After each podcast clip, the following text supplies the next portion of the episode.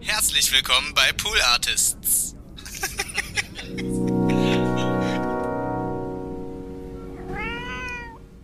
Und ich erinnere mich immer gerne an einen Auftritt als Vorband von Tokotronic im Underground mit unserer Band Kinderreicher Eltern. Und da war Dietrich Dietrichsen im Publikum. Popautoren Adel. Ja, ja, absolut. Jedenfalls wussten wir, okay, Tokotronic, das wird ein großes, soll ein großes Ding werden. Ja. Das war schon so ein bisschen wie verabredet. Ich fand die Musik toll und dann kamen die und waren halt wirklich diese verschluften Typen, wo, wo man wirklich sich wunderte, dass die die Gitarre überhaupt richtig rumgehalten das haben. Das war ja quasi noch zur Trainingsjackenzeit. Das war erste Single. Ja. Wir sind hier nicht in Seattle, Dirk, und solche Sachen. Und die spielten, wir sollten Vorgruppe und wir waren technisch viel besser. Ja. Wir dachten, wow, super, alles klar geritzt. Dietrichsen wird kommen und und Dietrichsen kam auch und er stand in der ersten Reihe tatsächlich. Ja. Und ich werde das nie vergessen, dass der dem wirklich das Gesicht zusammenfiel, während wir spielten. Und nach drei Liedern kopfschüttelnd rausging. Und wir standen wirklich auf der Bühne und wir zerflossen auf der Bühne. Also oh es war wirklich, es war ganz entsetzlich. Das ist ja gemein. Oh. Also vor allem, weil er will ja dann auch, dass ihr es seht, wenn er in der ersten Reihe Kopfschütteln weggeht. Oder wir müssen wirklich so schlecht gewesen sein, dass er gar nicht anders konnte.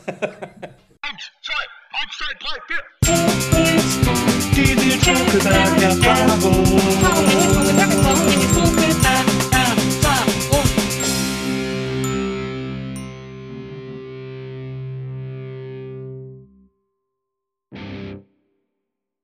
Hallo, liebe NBE-ZuhörerInnen. Herzlich willkommen zu einer neuen Folge der Nils Bokelberg-Erfahrung. Ich freue mich über jeden einzelnen von euch, der hier gerade zuhört. Und es soll auch für niemand von euch ein Schaden sein, denn ich habe einen fantastischen Gast. Wir kennen uns, äh, weil, weil, weil ich quasi immer, wenn ich in Köln bin, unter ihm wohne.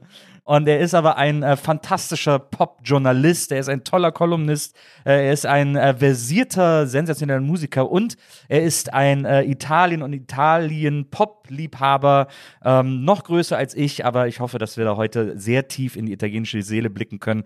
Dafür gibt es niemand Besseren als ihn. Ich freue mich wahnsinnig, dass er heute hier ist. Herzlich willkommen, Erik Feil. Schön hier zu sein, Nils. Freue mich. Hallo Erik, ich freue mich sehr, dass du da bist. Ich habe jetzt gerade gemerkt, dass ich, ich habe die ganze Zeit aufs Blatt geguckt und nichts lesen können und dann ist mir aufgefallen, dass ich die Brille nicht auf hatte. Wie gesagt, ich wohne ja immer, äh, Susi wohnt unter dir, sozusagen, ja. in der Wohnung unter dir. Deswegen. Susi zieht mir ja, äh, ich, ich, möchte fast sagen, seit Jahrzehnten hinterher. Also ich habe ja auch ihre vorherige Wohnung, äh, habe ich bewohnt. Das ist ah, jetzt ja. sehr In-Joke-mäßig hier. Ja. Ne? Wir sprechen von äh, Susi Kerskens. Genau, die auch hier schon zweimal zu Gast war. Sängerin ihres Zeichens, genau. Und da laufen wir uns auch immer wieder über den Weg und dann natürlich auch immer, äh, wenn ich in Köln bin, äh, in der Bar Celentano, einer der besten äh, Italiener äh, der Stadt. Und ich habe mich wahnsinnig gefreut, als ich äh, gesehen habe, dass du dieses Buch Azzurro geschrieben hast ähm, über italienische Popmusik, weil ich ja auch seit Jahren ein Liebhaber italienischer Popmusik bin und immer wieder nicht müde werde, den Leuten zu sagen, dass man doch auch das Ohr mal dahin richten sollte, weil da so viele unentdeckte Perlen, also aus hiesiger Sicht unentdeckte Perlen sind. Äh, kommen wir kurz zu dir, bevor wir da, also ich, ich möchte da heute wirklich sehr tief in die Thematik äh, gehen. Da mache ich mir keine Sorgen. Ja, aber äh, komm, komm, kommen wir kurz zu dir, äh, damit, äh, damit die unsere HörerInnen auch äh, so ein bisschen mehr über dich erfahren. Du kommst aus, äh, wie man in Köln so schön sagt, Schäbisch-Gläbisch, also Bergisch Gladbach, dieses Heidi Klum-Dorf. Ähm, äh, da bist du aufgewachsen. Kennst du Heidi Klum? Wie sagt man dann, nicht wirklich. Also die Klumsche Familie ist in meinem Heimatdorf Voßwinkel, Vosswinkel, ja. wie man bei uns sagt, bei Odenthal, um ja. jetzt wirklich deep zu gehen. Also das ist das Dorf, von dem wir sprechen und aus diesem Dorf kommen Heidi und ich. Ja. Ich habe eher so gute Freunde, die sie gut kennen, aber die Familie kennt man. Also der, ich hätte fast gesagt, der Vater war so einigermaßen gefürchtet im Dorf. Und die haben immer, äh, die haben immer den höchsten Weihnachtsbaum im Dorf. Ja, das kann ich mir Draußen. vorstellen. Das kann ich mir vorstellen. Blau. Aber erst seitdem sie erfolgreiches Model ist oder schon vorher? Ich glaube, diese Neigung zum Großdenken war schon vorher da. seitens der Familie. Es ist ja auch ein knappes Rennen gewesen. Ich meine, du könntest auch heute international ich, gefeiertes Supermodel sein. Ich hätte an ihrer Stelle sein können, ja. absolut, ja genau. ich bin erst 53, da, da, da, geht noch was. Als der Coach, als der Modelcoach nach äh, Bergisch Gladbach kam, ja. ähm, da hat Heidi gewonnen. Ja, äh, es ist ja auch, Bergisch Gladbach ist ja in Köln vor allem deswegen beliebt, äh, weil da, da gibt es eine Geburtsklinik, in der fast jede Kölsche, also so Nippes, das ist so das Kölner Prenzlauer Berg im Grunde genommen, äh, wollen alle in Bergisch Gladbach in der Klinik ihr ja. Kind zur Welt bringen. Meine Tochter ist auch zur Welt gekommen. Naja, siehst du. Ja, ja, genau. Ich erinnere mich noch sehr gut an die Taxifahrt. Äh, ein, äh, der, der Taxifahrer, ein sehr freundlicher, älterer türkischer Gentleman fuhr uns ja. und drehte sich nur um und meinte, was wird's? wir so, äh, Mädchen, er so, uh, uh, Junge. So, nee, nee, wir wissen das. Ja. So, wir haben Dokumente. Uh, Junge. Na gut. Das erinnert mich an eine Freundin von mir äh, aus äh, Düsseldorf, die mal zum Friseur gegangen ist und dann äh, so gesagt, ja, mach mal, schneid mal hier so ein bisschen Spitzen und so. Und dann hat sie irgendwie nicht, hatte sich, hat sie was gelesen, hat nicht aufgepasst und guckt hoch und sieht plötzlich, dass sie ihr Strähnchen färbt. Und dann sagt sie zu ihm, was machst du denn so? Und er so, oh, ich mach das mir gefällt. ja, ich meine, Vielleicht wäre es nicht verkehrt, wenn alle so äh, tatsächlich mit der Welt umgehen würden. Ne? Man soll ja auch immer das schenken, was einem selbst gefällt. Eben, ne? finde ich auch richtig. Weil man sagt, ne, da, da gibt man die meiste Liebe eigentlich ja. so mit. Ne, statt so total angestrengt Deutsch, so den anderen zu, zu lesen, ja, ja. zu verstehen.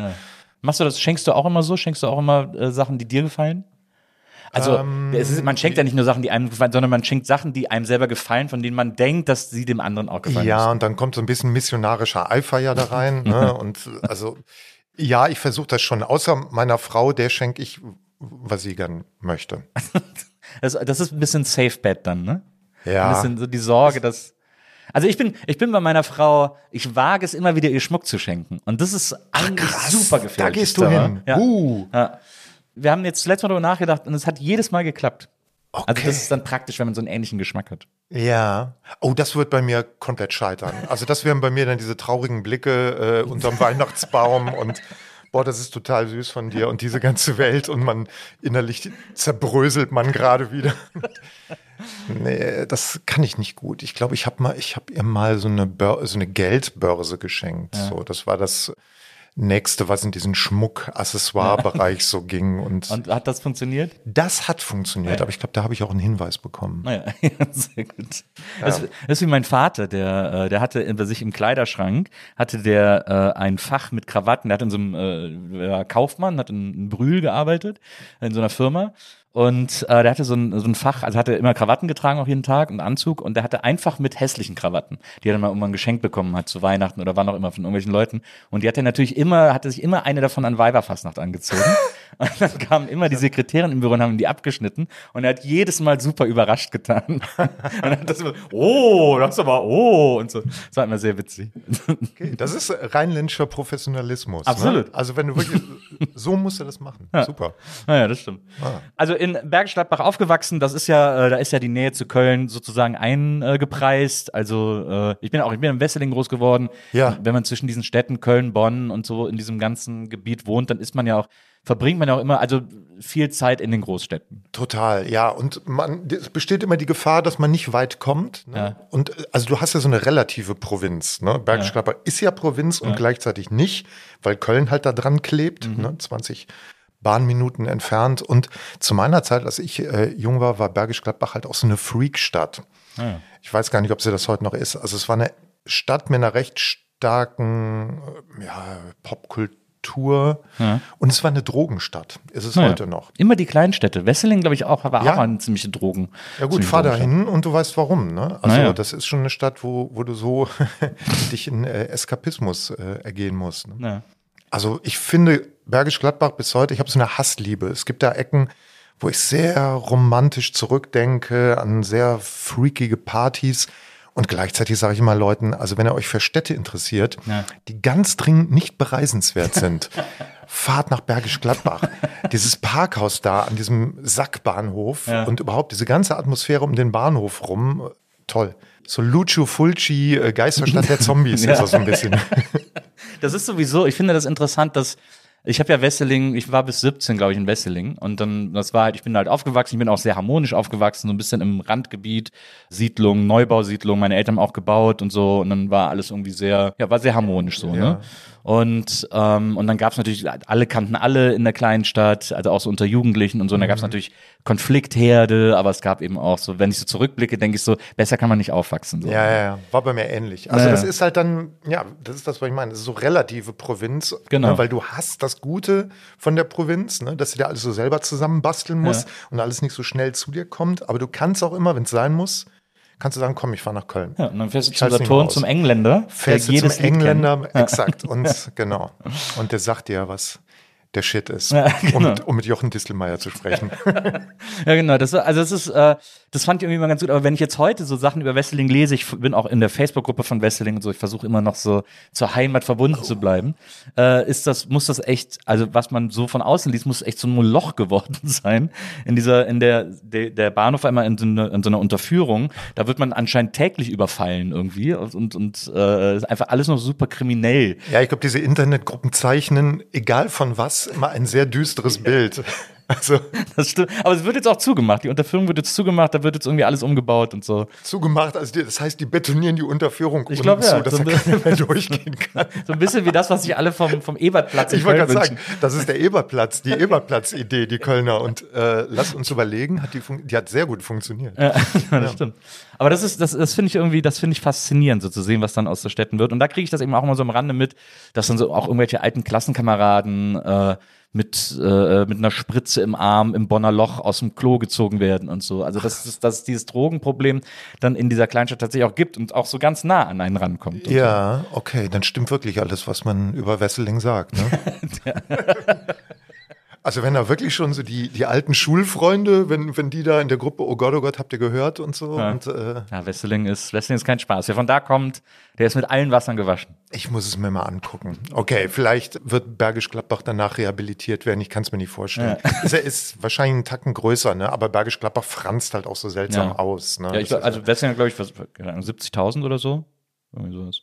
Müsste doch Bergisch Gladbach eigentlich auch ungefähr. Bergisch Gladbach hat mehr. Ja ist aber, wie gesagt, die haben ja alles eingemeindet, was du nur eingemeinden kannst. Ne? Die, die haben ja dann auch so diese ganzen ländlichen Gemeinden eingemeindet und Bensberg gehört dazu ja. und sowas. Ne? Also das, das, Krankenhaus ist ja auch Bensberg, ne? Genau, das Krankenhaus ist auch Bensberg. das also, ist, Schloss Bensberg ist auch dieses Hotel, ne? wo immer die Stars. Äh, richtig. Ja, genau. Da ist man ja früher so gerne mal vom, vom Sender aus hingefahren und hat dann da den Leuten so ein Mikrofon unter die Nase gehalten und so. Ich war einmal im Schloss Bensberg auf einer Aftershow-Party und zwar von U2. Da haben die am Butzweiler Hof gespielt. Ja. Und Vorband waren die Fantas. Und äh, weil ich ja immer sehr eng mit den Fantas war, sind wir dann alle zum Schloss Bensberg gefahren. Und äh, dann stand ich neben Bono an der Bar. Und wir haben da irgendwie noch gefeiert. Neben Bono an der Bar. Ich sehe da Potenzial für irgendwas. Ja. irgendwas. Ein bisschen wie das, wie das Lied von, äh, von Heinz aus Wien. Äh, ich habe mit Tokotronic Bier getrunken. Ja. Du hast ihn nur live gesehen. Ja, genau. ja, das ist steigerbar. Da fällt, fällt es noch was ein. Also, ich will damit nur sagen, YouTube waren schon mal in Bensberg, äh, in Bergisch Gladbach. Ja, REM auch. Äh, ich, ich, wir haben da REM damals interviewt. Ich sehe noch Michael Stipe wehmütig in, in, in Richtung Köln den Blick schweifen lassen und sagen, ah, da, da, spielen wir übermorgen. Und ich weiß nicht, ich sagte, nee, nee, das ist morgen. Oh, really? der wohnt ja in Berlin, glaube ich, mittlerweile. Oder zumindest hat er eine Wohnung. Oder hat hier gewohnt ja, oder genau. sowas. Ich glaub, ne? der ist, aber der ist jetzt in Paris, glaube ich. Ich habe zuletzt irgendwie so Fotos Echt? von ihm in Paris gesehen. Ah. Naja. Aber der Kommt ein Soloalbum dieses Jahr, glaube ich, ne? Ah, ich glaube, der macht sich gerade einfach so gemütlich. Ja. Die haben das ja super gemacht, finde ich. Ne? Also ja denke ich echt oft drüber nach. Ne? Diese große Band, die sich auflöst. Ne? Ja. Die einfach sagt, nee, was jetzt kommt, das ist absehbar und das muss nicht sein. Und äh, finde ich super. Aber ja, ich ja. In, äh, in Wesseling waren mal Alphaville. Mhm, äh, auf, dem, auf dem Rathausmarkt, weil da war die erste Folge einer, es gab damals eine WWF-Sendung, die hieß Konvoi. Ja, wo sie immer mit klar. so einem Truck auf so Marktplätzen ah. äh, standen und dann in NRW und dann so die großen Bands da gespielt haben. Und die erste Folge war in Wesseling vom Rathaus und am Alphaville und ich glaube sogar auch die Ärzte, wenn ich alles täuscht. Ja, da haben, genau, die Ärzte habe ich auch da gesehen, da haben aber auch so irre Sachen wie Gun Club gespielt ja. und die äh, eben erwähnten REM ja. hatten, glaube ich, da ihren ersten oder zweiten deutschen Fernsehauftritt. Und der ist super, weil das sieht aus, als würden die bei so einer Autohauseröffnung spielen, aber draußen neben dem Autohaus. als hätte es dafür nicht gereicht. Das ist echt toll. Das war damals diese guten Verbindungen von der EMI zur lokalen, mhm. zu den mhm. lokalen ähm, Sendern und so, der WDR und die EMI ja, war lagen ja sehr nah beieinander. Einfach, ne? Naja, war alles so. Also eine. da sind wir jetzt wieder beim Niedergang der nächsten Stadt. Also aus Köln ist ja nahezu alles weg. Ja. Und das macht Köln natürlich teilweise so grauenhaft und teilweise natürlich auch gleichzeitig so toll. Ja. Ne? Naja, ist irgendwie stimmt. auch ganz gut, dass, dass so viel weg ist.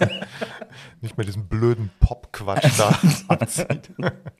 Ich habe ich hab mich, ich hab mich zuletzt äh, eine, äh, eine gemeinsame Bekannte von uns, äh, die auch damals bei der EMI war, Dani, mhm. hat mir zuletzt erzählt, wo äh, sie und ich uns zum ersten Mal getroffen haben. Ich habe für so ein Stadtmagazin in Wesseling geschrieben und wurde dann von der EMI bemustert äh, mit CDs, was für mich wahnsinnig aufregend war, dass ja. ich CDs umsonst bekommen ja. habe. Und dann haben die mich eingeladen auf ein Konzert in äh, Brüssel. Mhm. Also da haben sie so einen Bus gemietet und sind mit lauter Journalisten nach Brüssel gefahren.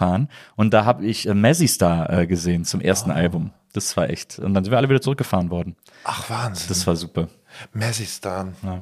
Aber ich wollte gerade noch sagen, Alphaville, ne? Ja. Ist ja richtig toll, ne? Ja, das stimmt. Also ich kenne diese, ich kenne das zweite Album gar nicht, aber das erste Album, äh, äh ich habe das im letzten Jahr wieder viel gehört. ich finde auch uh, Sounds Like a Melody heißt es, glaube ich, finde ich auch ein super Song. Ja. Dieses, dieser völlig, dieser Wahnsinn, den Refrain die ganze Zeit in der Kopfstimme zu singen. Ja. Und es ist, es ist, macht auch, müsste man auch gar nicht, macht gar keinen Sinn. Genau. Auch musikalisch nicht, aber er macht es trotzdem. Aber er kann es, ja, ja. Und deswegen tut er es, ne? Ja. Mhm. Wie heißt der? Marian Gold? Genau. Ja. Sagenhafte Band. So, Bergisch Gladbach aufgewachsen und dann erstmal äh, auch gar nicht so weit gekommen. Also bis, bis Köln. Bis heute. Bis Köln hast du es geschafft, bis heute nicht. Bis heute, nur bis heute in blöden, blöden hast warmen du mal Hast du mal woanders gewohnt? Hast du, bist du mal Nie. Aus, dem, aus dem Rheinland weg? Nee. Nie. Nee, also es gab, habe ich eben noch mit meiner Frau drüber gesprochen, es gab zweimal die Option, nach Berlin zu gehen, habe ich aber nicht gemacht. Meine Tochter war damals klein. Mhm. Und das hätte so keinen Sinn ergeben. Und das war dieser Wechsel von als MTV Viva gefressen hat ja. und ähm, das dann gegangen. alles nach hier ging, genau. Und dann gab es noch mal so eine, das war so ein Ding vom Rolling Stone, gab es so eine Offerte vom Ulf Poschert. es tut mir leid. Der, der da eine fixe Idee hatte, ob ich denn nicht da ansässig werde. Und ich dachte, oh Gott, alles hier ran ist falsch und nein. Ja.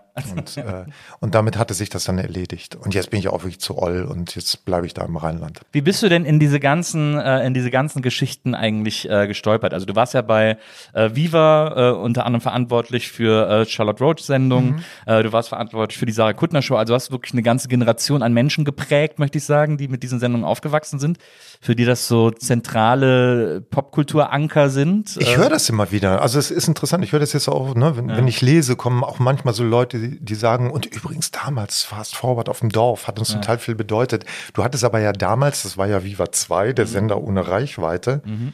du hattest ja überhaupt kein Gefühl dafür, gucken das hier überhaupt drei Leute? Sind wir uns eigentlich im Sender mal begegnet? Ja, ne, bestimmt, oder? Wir, wir hatten ja kurioserweise all unsere Überschneidungen so richtig erst danach. Ne? Ja, ja. Und tatsächlich, glaube ich, auch über Susi. Ja. Ne? In erster Linie, wie du eben schon sagtest, wir müssen uns begegnet sein. Aber ich war spät dran. Ne? Wann, wann ist Viva 2 zu diesem Indie-Sender geworden, zu diesem Alternative-Sender? Äh, 99 oder so? Ja, so 98, 99. Ne? Also ich, ich glaube, ich war bis 98 da. Ich glaube, so ganz am Ende, als okay. ich da noch, ich bin ja noch mit in den Mediapark gezogen, da war ich dann nicht mehr so Alles lange. klar. Ja. Und aber da, das war meine Zeit. Genau. Und das so, war meine Zeit. Da weiß ich noch, dass so dann manchmal so Studiowechsel war, wenn ich so Moderationen gemacht ja. habe, dass dann danach Charlotte kam und da ihr Set irgendwie aufgebaut Alles wurde. Klar, und, so. und deswegen glaube ich, dass wir uns vielleicht noch so ein, zwei Muss Mal begegnet sind. Genau. Doch, du warst auf jeden Fall da, weil du warst irgendwie Thema, weil man auch immer so ein bisschen dachte, eigentlich wäre der ja für Viva 2 total interessant. Wie hat sich das von einem Popmusik-Fan in, in äh, Bergisch Gladbach, der irgendwie mit der CDU nach Italien fährt, äh, wie hat sich das von dem dahin entwickelt, dass du eben ja nicht nur Auto wurdest? Ich weiß auch gar nicht, was war zuerst da? Das Schreiben über Musik oder eben dieses das Fernsehen machen und das Redakteur sein und so? Das ist bei mir ganz kurios gleichzeitig passiert. Das kann ich an einem Abend festmachen. Ich habe nie was gelernt oder studiert oder irgendwas. Ich mhm. habe wirklich in den 90ern so ein 90er-Leben geführt, so ein Slacker-Leben. ja. Stephen Malcolmus, Beck wären stolz auf mich gewesen. So, der Typ, der macht's so. so war, war vor allem ein kölsches Phänomen. War ein kölsches Phänomen, ja. äh, genau. Äh, Cologne äh, Slacker. Slackers with Attitude. Eines Abends, ich wusste überhaupt nicht, was ich machen sollte. Und ich war auch ein bisschen, das Slackertum kam so an sein Ende. Ich war so ein bisschen verzweifelt auch, weil ich, ich war 27 und dachte, verdammt, was mache ich denn? Ja. Dann brach ich mir beide Arme gleichzeitig, was auch nicht die beste Idee war. Und kurz danach traf ich jemanden, der bis heute ein sehr guter Freund von mir ist, Markus Becker, auf einer Max Gold Lesung. Ja. Und mit dem redete ich und äh, über gemeinsame Freunde und der sagte, hm, ich habe so das Gefühl, du kannst doch wahrscheinlich schreiben. Und wir suchen sowohl beim Kölner Stadtanzeiger als auch bei Viva Autoren. Und dann habe ich so Probetexte geschrieben. Dann ging das recht schnell, weil besagter Markus Becker irgendwann seinen Posten als Viva 2 Chefautor niederlegte. Ich bekam den dann und dann wurde Viva 2 umgebaut. Charlotte tauchte auf und da passierte es relativ schnell, dass wir ein Paar wurden, ja. sehr geheim ein Paar wurden. Wir dachten, das ist jetzt nicht so die dollste, beste, günstigste Erzählung für alle Beteiligten. Ja. Äh, liest man ja öfter. Und dann war ich Produzent ihrer Sendung und gleichzeitig immer noch sogenannter, wie man, diese Quatschtitel, so ja. Head-Autor Viva 2. Also sprich, das war also das berühmte parallel. parallel zum richtigen Zeitpunkt am richtigen Ort gewesen, eine, eine für mich sehr wichtige Person getroffen, Markus, und der sagte, du. Und so kam das. Und hattest du denn davor irgendwelche Pläne, was du machen Also klar, Slackertum, erstmal so ein bisschen in den Tag hinein, aber gab es irgendwie Pläne oder hatten deine Eltern, dein Vater war ja unter anderem Unterhaltungsmusiker? Ja. Also wirklich so Hochzeiten gespielt genau. und so. Das ist ja dann auch ein halb kreatives Leben zumindest. Ja. Äh, also da hatte gab es von Elternseite auch nicht so dieses, ja, Erik, jetzt mach doch mal hier, mach doch mal eine Ausbildung bei Werner im Betrieb. Doch, meine, so. meine Mutter wollte immer, das war so dieser berühmte, er soll es mal besser haben als wir Fall. Ja. Meine Mutter wollte immer, äh, dass ich studiere, dass ich Abitur mache und studiere. Ich habe so eine sehr verzweigte Schulkarriere hinter mir, so Gesamtschule, Realschule und dann irgendwie mit äh, Ach und Krach Abi gemacht und sie wollte, dass ich studiere. Und ich war so ein eingeschriebener Langzeitstudent, ja. das, was heute, wie man mir immer wieder erzählt, wohl offensichtlich nicht mehr geht. Ah ja. Was, für was hast du äh, eingeschrieben? Politik, Wissenschaften, Philosophie, Germanistik, also was man braucht. Ne? Ja. Und dann habe ich gedacht, mach mal einen cleveren Move, werd mal ein bisschen pragmatischer. Und dann habe ich statt, ich glaube, Germanistik, Musikwissenschaften genommen. Habe dann festgestellt, dass ich den Quintenzirkel nicht kapiere ja. und habe auch das abgebrochen. Ja. Also ich war wirklich fast nie in der Uni. Und insofern hat mich das echt total gerettet. Ich wollte halt immer, ich wollte immer schreiben und ich wollte immer Musik machen. Okay. So, das war immer das Ding und das war auch immer gleichzeitig. Ich ja. habe gleichzeitig so Popmusik entdeckt, aber auch gleichzeitig eine Stadtbibliothek Bergisch Gladbach, die Sounds gefunden. Ja. Emmy Sounds, also Musikexpress. Genau, vorher noch Vorgänger, die Original-Sounds, genau, genau mhm. richtig und habe gedacht, wow, du kannst ja auch schreiben, das kann man ja auch so ein quasi Popstar werden. Ne? Das waren mhm. halt schillernde äh, äh, Namen, die halt damals da so zugange waren. Und ich habe das also überhaupt nicht kapiert. Aber was man nicht kapiert, findet man ja immer sehr faszinierend. Ja, und äh, ja, das war schon, das war von vornherein die Idee. Und in dem Moment, wo ich diesen Markus traf, wusste ich natürlich damals nicht, aber dass das halt äh, ja mich so wirklich so auf, auf meinen Weg schubsen sollte, ja. ohne jetzt viel dafür getan zu haben. pures Glück. Das ist ja äh, Stadtbüchereien, ich glaube, das war auch mit Lukas Heinzer in seinem Podcast gesprochen. Ja. Stadtbüchereien sind ja äh, Magic. Also ich habe in Win Wesseling auch immer in die, in die, Ach, okay, in die Bücherei gegangen. Und ich erinnere mich auch, also wenn du vor allem, wenn du äh, Emmy Sounds oder wenn du Sounds sagst, war, glaube ich, ursprünglich mal ein holländisches Magazin. Ne? oh, das weiß ich gar nicht. Ich glaube, ganz am Anfang waren die noch Ach, holländisch Aha. und dann hatten, haben die so ersten die auf Deutsch gemacht. Lizenziert oder so? Ja, irgendwie, oder vielleicht war es auch die gleiche Redaktion. Ich glaube, die waren dann da so Niederrhein, dann irgendwie in, in, in, der Grenze zu Holland. Also hat man wahrscheinlich gemerkt, wenn wir es auf Deutsch machen, können wir gleich viel mehr verkaufen, hm, als wenn wir es nur auf Holländisch Holländisch ja. schreiben. Und äh, ich kann mich aber auch erinnern, dass in der Bücherei in Wesseling diese, diese Zeitschriftenfächer, das waren ja, ja. immer, stand immer die neueste Ausgabe vorne, vorne und die konnte man so, so ein Klappding. Genau. Und da lagen, lagen diese komplett zerfledderten Hefte, also aus heutiger Sicht bakteriell wahrscheinlich hochgradig aufgeladen. Ja, ja genau. Da habe ich immer Mad-Magazin gelesen, da gab es auch immer das Mad. Mad gab es bei uns auch. Ja. Extrem seltsame eigentlich extrem seltsam. Also ja, und dann gab es auch so, ne, so sehr linke Dinger mhm. ne? und, und ich glaube, die Emma gab es auch und mhm. sowas und äh, so Theatermagazine, ja, ne? auch sehr zerfleddert. das las man dann so mit elf. und äh, klar, dass man dann auf den falschen Weg kommt, ja. falsche Vorstellungen vom Leben kriegt. Ich habe dann mit, ich glaube, so mit zwölf oder so, muss das gewesen Vielleicht war ich auch 14, so irgendwo in der Range, habe ich angefangen, mir äh, ab und zu von meinem Taschengeld die Specs zu kaufen. Ja. Und zwar nur aus einem einzigen Grund. Ich habe natürlich mit den Artikeln, ich habe nichts gecheckt. Also ja. ich habe das, ne, war in einem Alter, das war absolut weit weg von irgendeinem Begr Begriffshorizont, den ich hatte. Wir reden von welchem Jahr ungefähr? Ne, wann muss das gewesen sein? Also, äh, das war dann 91, 90, ja, 91, okay. 92 die Ecke. Ja. Und, äh, und dann habe ich mir die immer geholt, aber weil ich, wie gesagt, ne, der Artikel konnte ich nichts anfangen. Ich habe die mal meinem Bruder ein, zwei Mal gesehen, der hatte die, der ist ja 12, 13 Jahre älter als ich. Aber äh, es gab ja hinten immer den Kleinanzeigenteil. Ja. Und im Kleinanzeigenteil hat jedes Mal Klaus Kornfield eine kleine Slow Set Beat Anzeige gemalt Ja, ja, und jedes Mal eine neue. Und ich war ein riesengroßer Set Beat Fan. Und War deswegen habe ich mir die, habe ich mir die immer geholt. Ja, das war eine ne Zeit lang, ja, war das mal so ein paar Konzerte und zwei Alben lang war das, war das wirklich eine wichtige Band, auch in Bergisch Gladbach. Also es war auch eine totale Bergisch Gladbach Band. So, haben, wir, haben wir alle viel gehört. Ich habe die dann auch mal gesehen, habe ich auch mal mit, habe ich auch als Jochen äh, Dissemer hier mit ihm äh, kurz drüber gesprochen. Ich habe die mal gesehen auf einem Festival äh, in Zons, da ist doch dieses Freilufttheater in dieser Burg, ne? Ja. Äh, und äh, ist ja so kurz hinter, zwischen Köln und Düsseldorf quasi.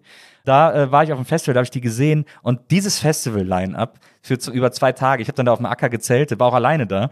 Dieses Festival-Line-Up, das könntest du, also es war absolut crazy. Es war also That Beat haben gespielt, Blumfeld haben eben gespielt, Maceo Parker hat gespielt, El Bosso und die Ping-Pongs haben gespielt. Es war ein super weirdes äh, Festival-Line-Up. Das war echt Hammer. Das war echt Wird ja total kein geil. Mensch mehr machen, ne? Ja, nee, Haben wir uns zusammengeklatscht. Mal, aber alles, was geht. Matthew Parker hat Zeit.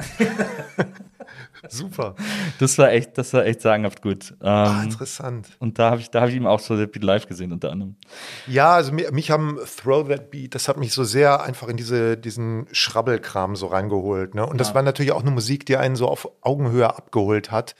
So im Sinne so von Selbstermächtigung, ne? dass du halt sagen konntest, okay, du kannst so total catchy Songs mit drei Akkorden machen und das ist super Pop. Und Ja. da kann ich so die ganzen Referenzen von denen noch gar nicht. Ich kannte B-52s noch gar nicht. Kannte Throw That Beat, kannte ich vorher. Und so diese Cuteness so, das fand ich irgendwie auch damals ganz gut, dass das so eine ja auch eine gemischt geschlechtliche Band war. Ne? Ja. Und dass die Typen in der Band auch irgendwie so, so Softies waren, fand ich gut. Biberfellmütze, ne? Mochte ich sehr. Ja, fand ich auch gut. Ich fand also sowieso dieses, dieser Punk ohne das, ohne das Gemeine. Eigentlich Ja. fand ich ja Punk ohne gemein zu sein. Das Ja. fand ich irgendwie gut da drin. Ja, Punk ist für mich zum Beispiel ein ganz schwieriges Thema, weil das als altersmäßig schon mal komplett an mir vorbeigegangen Ja. ist. Also es war, ich hätte es noch nachhören können. Also es war vor meiner aktiven Musikhörzeit. Ja. Und ich fand Punk immer, musste sein, hatte aber irgendwie auch von vornherein, finde ich, was Reaktionäres eingebaut, weil er halt in seinem Leugnen von allem, was vorher war, finde ich, zu wenig dann wieder dagegen gestellt hat, außer wir machen das alles nicht. Ne? Oder wir, wir spielen nur drei Akkorde. Und ich fand, ich weiß nicht, finde bis heute Punk gibt mir wenig, weil ich immer denke, ja, das war so, das musste zu dem Zeitpunkt als Gegenreaktion passieren. Und für mich wurde es dann erst so mit Post-Punk ne, und dann nach dem Zeug, als Ja. ich das dann wieder verexzentrizisierte, so wurde das erst wieder interessant. Was ich an Punk interessant finde, ist, ich finde Punk extrem unemotional. Ähm, Punk hat die großen Themenfelder Liebe sind nie Thema im Punk. Äh, da geht's in Punk eigentlich nie groß drum. Also gibt natürlich Ausnahmen, aber deswegen, ich habe eine Zeit lang hab ich mir das Plastic Bomb äh, geholt, dieses Punk-Fan-Scene, äh, weil da auch Kontaktanzeigen von Punks drin waren, die immer wahnsinnig rührend sind. äh, so irgendwie Zecke sucht Zecke zum Pogen oder so. Also wirklich solche Sachen schreiben die dann. Weil einfach Romantik nicht gelernt ist im Punk. Und das finde ich Ja. so, das finde ich ganz faszinierend. Und, aber dann kommt natürlich auch noch dazu, dass in meiner Generation Punk unter völlig falschen Vorzeichen Ja, ja, äh, genau. verkauft wurde, weil für uns war, wurden die Ärzte als Punk verkauft. Und wenn du dir heute die Ärzteplatten aus den 80ern anhörst, ich liebe die immer noch, aber es ist halt wirklich überhaupt kein Punk. Nee, ja, und es ist halt auch, genau, und ich bin, glaube ich, auch aufgewachsen mit so einem Bild von Punk als so einer, damals in den 80ern, so eine Bundeswehrsoldatenmusik. ne? Was natürlich damit zu tun hat, dass das als so eine Spielart von Deutschrock Ja. entdeckt wurde durch, durch die Toten Hosen. Ne? Ja. Glaube ich auch von einer, einer etwas wenig aufrührerischen Klientel so. Ne? Und Ja, ich habe bis heute, ich weiß nicht, so Undertones, klar, finde ich super, ne? Und da sind wir auch wieder bei der Romantik im Punk Teenage Kicks, ne? so, dafür reicht's. Ja, ich finde auch immer, also ich höre immer noch gerne die Nevermind the Bollocks, ist schon ein super Album, finde ich, äh, von den Sex Pistols. So das Punk-Album. Aber ich, es gibt auch immer noch andere Punk-Bands, die ich gerne höre. Es gibt auch so diese, diese Punk-Rock-Geschichten vor allem. Äh, da gibt es ein paar, finde ich, schöne Bands. Nerve Herder mit ihrem wunderbar romantischen Lied Pantera Fans in Love äh, ist für mich eine der schönsten romantischen Punk-Hymnen, die es gibt. Aber äh, ja, ist, ich höre auch immer viel, ich, also Punk ist wirklich ein Musikfeld, wo es auch extrem viel Durchschnitt gibt, was ja quasi an der am Genre selber liegt. Also es darf ja alles sein, außer versiert. Ja. Und das sorgt natürlich dafür, dass es jeder macht. Und das ist ja ein, auf der einen Seite gut, auf der anderen Seite muss man halt extrem gutes Trüffelschwein-Näschen beweisen, um dann Ja. Perlen zu finden. Ja, also es ist immer wieder, ich merke, ich stelle immer wieder fest, so in Gesprächen über Musik, so dass das so mein blinder Fleck irgendwie ist, musikalisch. Ja. Ist bei mir Reggae. Ja, da könnte ich eher liefern. Ja. Eher. Wollen wir? Nein, keine Sorge. So, dann, dann hast du eben diese Sendungen geprägt äh, im Musikfernsehen, wie gesagt, die wirklich, glaube ich, einfach eine komplette Generation nach uns geprägt hat in, in, ihrem, in ihrer Idee von der Welt. Also so, das ist ja das, was so eine Prägung letztendlich bedeutet. Aber dann war Fernsehen ja irgendwann durch für dich. Ja, ich habe da, glaube ich, meine erste von zahlreichen äh, Midlife-Crisis Crisis ist Crisisen äh, bekommen. Also ich weiß noch, dass ich zum Ende der Zeit der Sarah Kuttner-Sendung, die wechselte dann auch nach Berlin, merkte, also man ist ja dann mit den Leuten, mit denen du da gearbeitet hast, du warst ja mit denen unglaublich gut befreundet. Unglaublich gut, weiß ich nicht, aber du warst halt befreundet. ne? Und ich merkte aber da schon, dass ich zehn Jahre älter war als die anderen. Ich war da so, weiß ich, 34 und merkte so, nee, ich glaube, dass der Weg endet hier für dich. Du wirst es nicht, ne? Und das war auch dann mit ein Grund, nicht nach Berlin zu gehen, davon, dass meine Tochter klein war, mal abgesehen. Und danach hatte ich das Glück, dass ich, das habe ich tatsächlich indirekt Sarah Kuttner zu verdanken, dass ich, die hat mich auch mitgeschleppt. Es war auch eine Lesung, fällt mir gerade auf, wo sie, glaube ich, mit Claudius Seidel von der FAS Ja. und Frank Schirmacher, selig, auf dem Podium saß und über irgendwas diskutierte. Und dann kam nachher Schirmacher zu mir und sagte, äh, ihr junger, Mann- oder wir sprachen und er sagte auch, Sie reden ja nicht ganz so doof daher, wir suchen noch einen für Musik bei der FAZ. So, Ja. und dann bin ich da gelandet. Und das war mir halt zu dem Zeitpunkt meines Lebens viel lieber, als jetzt weiter irgendwie Fernsehen zu machen. Und es war natürlich auch so ein bisschen, dass ich so, dass ich mit dieser Rolle des, wie soll man sagen, so vermeintlichen Strippenziehers im Hintergrund so nicht mehr so ganz glücklich war. So, ne, dieses, Du wolltest schon nach vorne, du wolltest schon auf die Bühne. Ich wollte selber nach vorne. Ich merkte aber auch, dass es so eine, ein Übersetzungsproblem gab, so mit zwischen meinen Ideen und dem, was da jetzt gewünscht war. Eben aus besagten Altersunterschiedgründen. Dass ich so merkte, nee, ich denke gar nicht mehr so wie die. Oder Du meinst jetzt äh, bei Viva, beim Fernsehen? Ja, ja, genau. Ja, ja. Es wäre ja auch, ich meine, man ist ja dann auch immer noch so auf eine Art gehemmt, dass man denkt, na, jetzt bin ich hier sozusagen, wie du sagst, der Strippenzieher, also der Mann im Hintergrund, der alles irgendwie entscheidet und, und organisiert und so. Und dann ist es ja so leicht unangenehm, sich dann da selber nach vorne einzusetzen sozusagen und, so, Ja. und sich da selber so einen Slot zu schaffen, in dem man irgendwie stattfindet oder stattfinden kann oder so. Ja, und da wäre das für mich auch, das wäre für mich nicht der Ort gewesen. So, ne? Also ich wusste auch gar nicht, was der Ort hätte sein können. Das war halt wieder so ein glücklicher Zufall, Mhm. ne? der, der mich dann da irgendwo hinbrachte. Ja, ich weiß es nicht. Es hat aber auch bei mir sind es oft immer so, so ganz gegenteilige Sachen. Also man kann jetzt natürlich, man könnte es auch so sehen, dass zwischen Musikfernsehen oder den Ruinen des Musikfernsehens, die es damals ja schon waren, die da qualmend in der Gegend rumstanden und FAZ, das hatte ja auch durchaus was recht Gegenläufiges. Und ich bin so jemand, mich zieht es immer dazu, das Gegenteil zu dem zu machen, äh, wa- was ich vorher gemacht habe. Ja. Insofern wird es mal sehr interessant, was ich nach Azuro Ja, mache. allerdings, ja, allerdings. ähm, du hast ja auch, äh, du machst ja auch Musik immer noch, hast lange äh, Solo-Musik gemacht, äh, hast jetzt auch mittlerweile wieder eine Band, mit der du tourst und mit der du Musik machst. War Musik immer eher ein Hobby oder also ein, wenigstens ein Ausgleich oder war das für dich immer gleichberechtigt neben allen anderen Dingen, die du gemacht hast? Nee, immer gleichberechtigt. Also ich habe wirklich lange Jahre zu besagter Slacker-Zeit wirklich gedacht und auch damit kokettiert, nö, nö, ich nehme eines Tages werde ich so, äh, nehme ich Alben auf. Ja. So, als ob da jemand drauf warten würde. ne? Und äh, habe mich da aber nie drum gekümmert. Ne? Oder ich habe zwar das muss ja auch zu einem kommen. Ja, so also es hat schon im Nachhinein so eine gewisse Hybris und und Arroganz, aber das war eher, möchte ich sagen, war das so eine Naivität, die die Zeit auch durchaus noch zugelassen hat. Mhm, ja, ne? Heute ist das ja wirklich wenn ich so mit, wenn ich mit so jungen Leuten spreche heute, ne, aber ich, ich sprach gestern äh, tatsächlich mit dem Freund meiner Tochter und da hat mir so jemand, das ist halt heute wirklich, wirklich ein Business, dass du ganz anderen und klareren Regeln ja. funktioniert, ne? Und ja. du musst zu diesen Regeln spielen. Und, und du musst vor allem auch ein äh, Meister oder eine Meisterin in Selbstvermarktung sein. Du musst du wahnsinnig gerne äh, Social Media machen mhm. oder zumindest das so aussehen mhm. lassen. Und darum, das ist ja, das ist, glaube ich, eigentlich das Wesen heute. Du musst Sachen so aussehen lassen wie. Ja. Ne? Und Damals war es ja immer eher so eine Erzählung von, von dagegen sein, gegen Kultur und zu seinen eigenen Bedingungen mhm. so gefunden werden und äh, erfolgreich werden und so. Da war, glaube ich, Kurt Cobain auch eine Menge schuld. Da war Kurt Cobain eine Menge schuld. Ich glaube, in meinem Fall persönlich war so Stephen Malkmus eine ja. Menge schuld.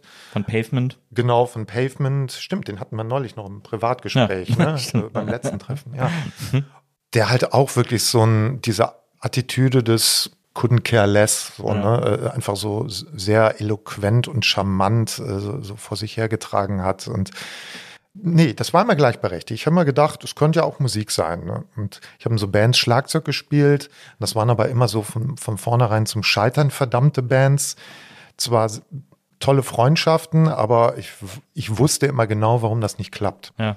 Auf den Drummer hört man aber nie, deswegen konnte sich ja nicht durchsetzen. Mhm. Ja, doch, die, die haben schon auf mich gehört. Ich war, glaube ich, in den Bands immer so der mit den, ich hatte so die, die coolste Plattensammlung. Deswegen ja. hatte ich immer so den, so einen, ja, wir sollten schon so Erik, wenn der so, aber das hat alles nie geklappt und funktioniert. Und wir hatten immer die falschen Klamotten an und das war alles, alles nicht richtig. Und ich erinnere mich immer gerne an einen Auftritt als Vorband von Tokotronic im äh, Underground. Ja mit unserer Band Kinderreicher Eltern. Und da war Dietrich Dietrichsen im Publikum. Popautoren Adel. Ja, ja. Äh, absolut. Und ähm, jedenfalls wussten wir, okay, Tokotronic, das wird ein großes, soll ein großes Ding werden. Ja. Das war schon so ein bisschen wie verabredet. Ich fand die Musik toll und dann kamen die und waren halt wirklich diese verschluften Typen, wo, wo man wirklich sich wunderte, dass die die Gitarre überhaupt richtig rumgehalten das haben. Das war ja quasi noch zur Trainingsjackenzeit. Das war erste Single. Ja. Wir sind hier nicht in Seattle, Dirk, und solche Sachen. Und die spielten, wir sollten Vorgruppe und wir waren technisch viel besser. Ja. Wir dachten, wow, super, alles klar geritzt. Dietrichsen wird kommen und und Dietrichsen kam auch und er stand in der ersten Reihe tatsächlich. Ja. Und ich werde das nie vergessen, dass der dem wirklich das Gesicht zusammenfiel, während wir spielten. Und nach drei Liedern kopfschüttelnd rausging. Und wir standen wirklich auf der Bühne und wir zerflossen auf der Bühne. Also oh es war wirklich, es war ganz entsetzlich. Das ist ja gemein. Oh. Also vor allem, weil er will ja dann auch, dass ihr es seht, wenn er in der ersten Reihe Kopfschütteln weggeht. Ja, oder wir müssen, fies. oder wir müssen wirklich so schlecht gewesen sein, dass er gar nicht anders konnte als. Und ich glaube, so war das auch. Oder wir waren nicht schlecht, aber unsere Erzählung hat überhaupt keinen Sinn ergeben. Wir waren so eine Mischung aus äh, Manfred Krug und Pavement. Ah ja.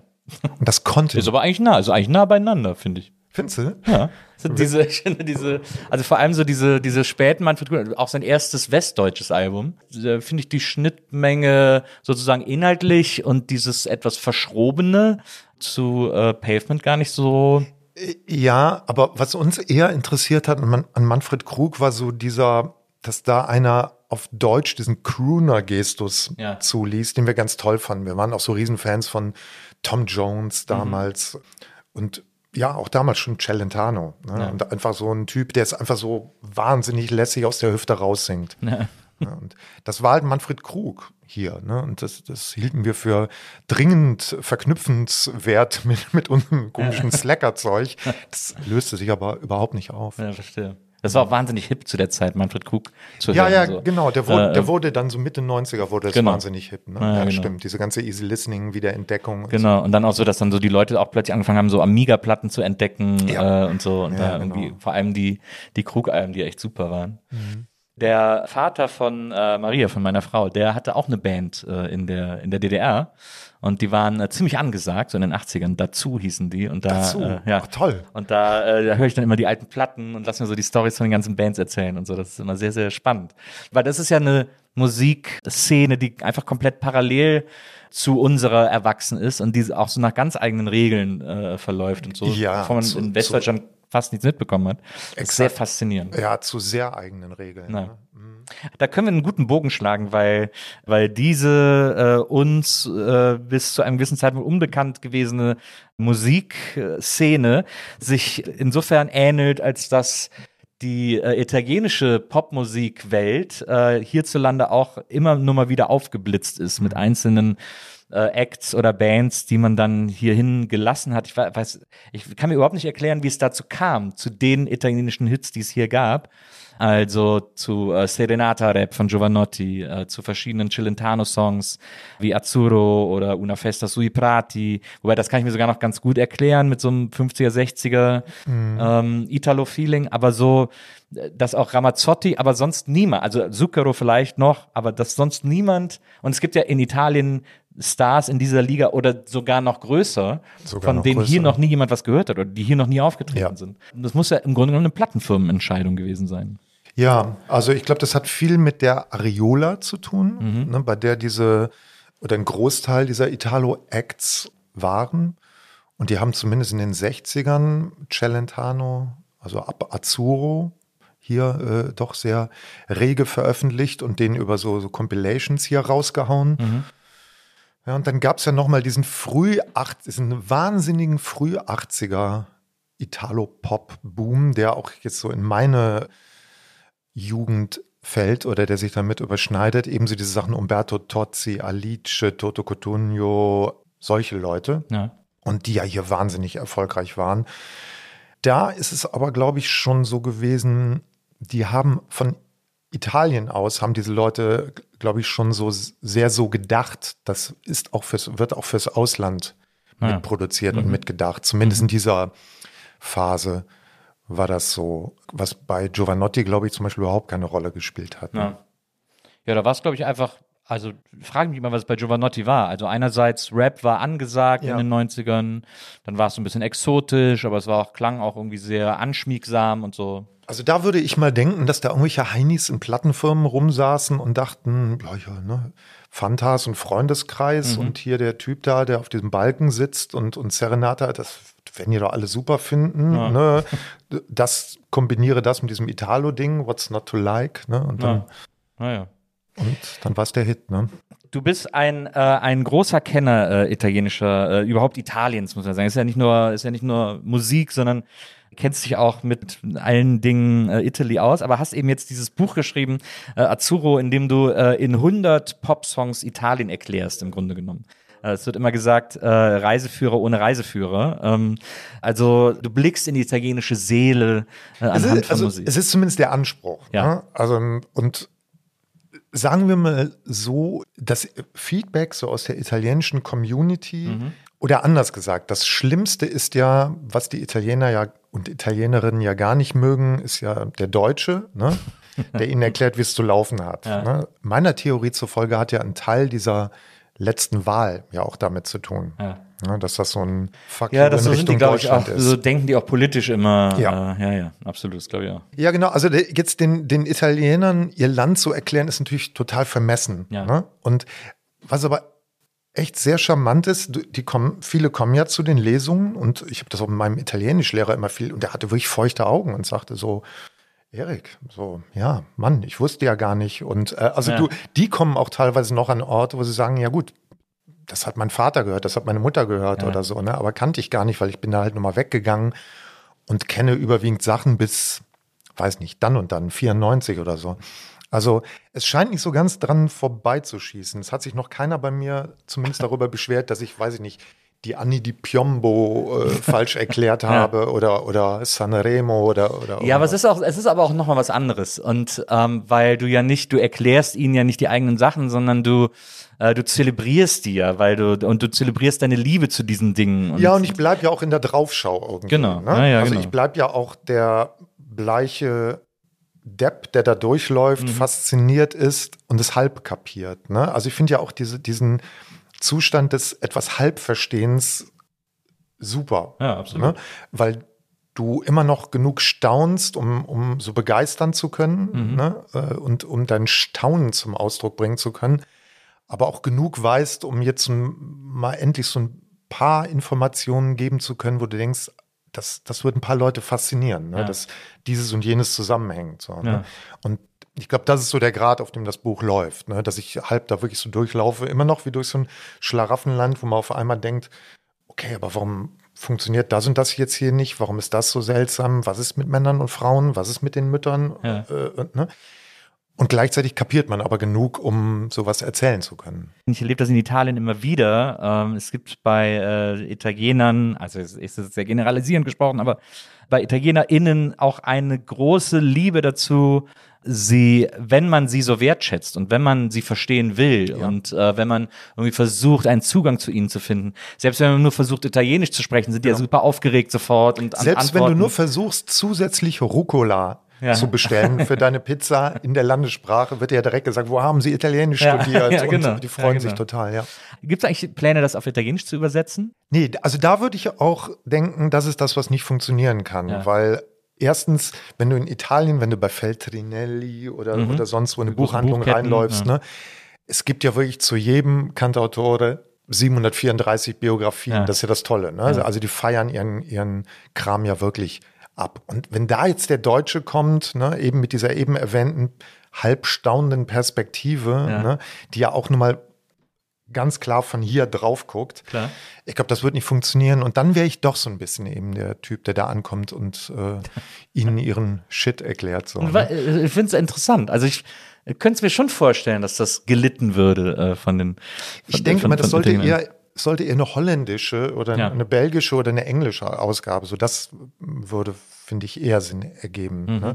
Weil es ja eben so die Fragen beantwortet, die, die sich der Italiener nicht unbedingt stellt. Ne? Der fragt sich nicht, warum haben denn die Leute aus dem Süden so wenig mit denen aus dem Norden zu tun? Ja. Ne? Warum gibt es so einen, einen, landesinneren Rassismus mhm. ne? und solche mhm. Geschichten? Ne? Das wissen die, warum das so ist. Naja, ne? naja. Aber ja.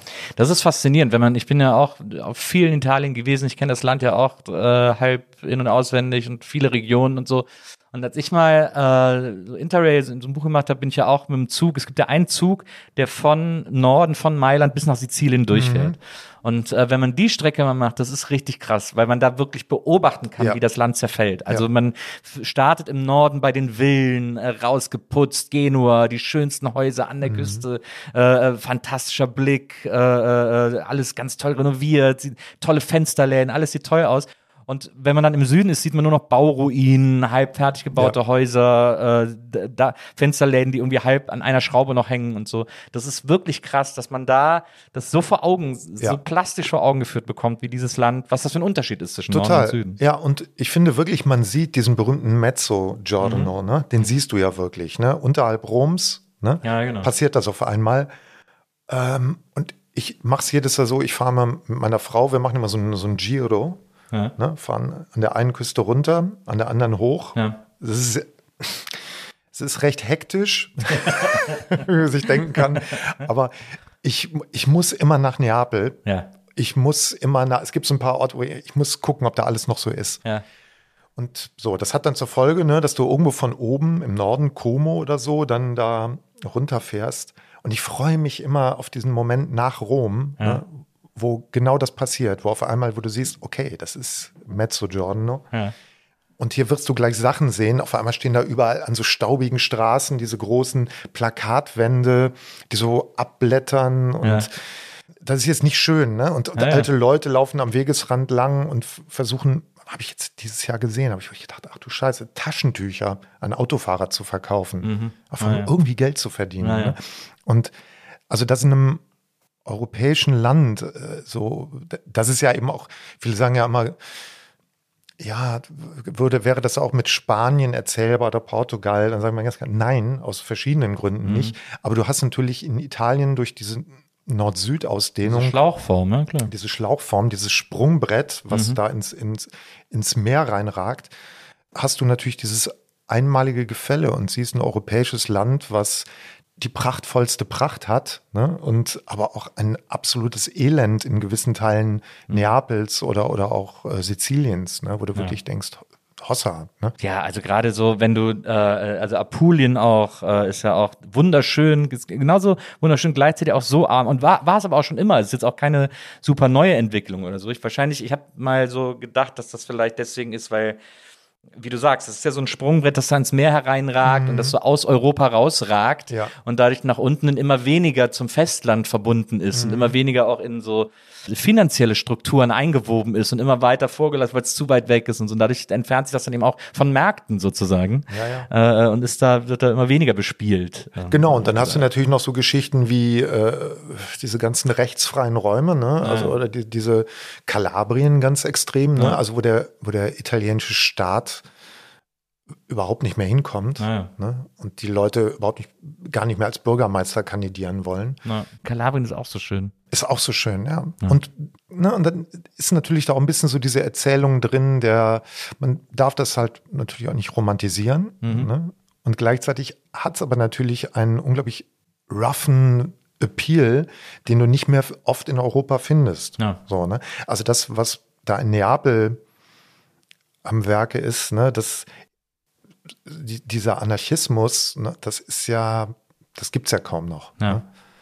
Und hat was sehr Schönes und hat auch was sehr Kommunikatives und was, was mit Kommunikation zwischen Leuten zu tun hat. Ne? Ich gucke dir in die Augen mhm. und wir kriegen diese Verkehrssituation ja hin ohne diese blöde Ampel. Ja. Ne? So, wir, wir, machen das unter uns. Ne?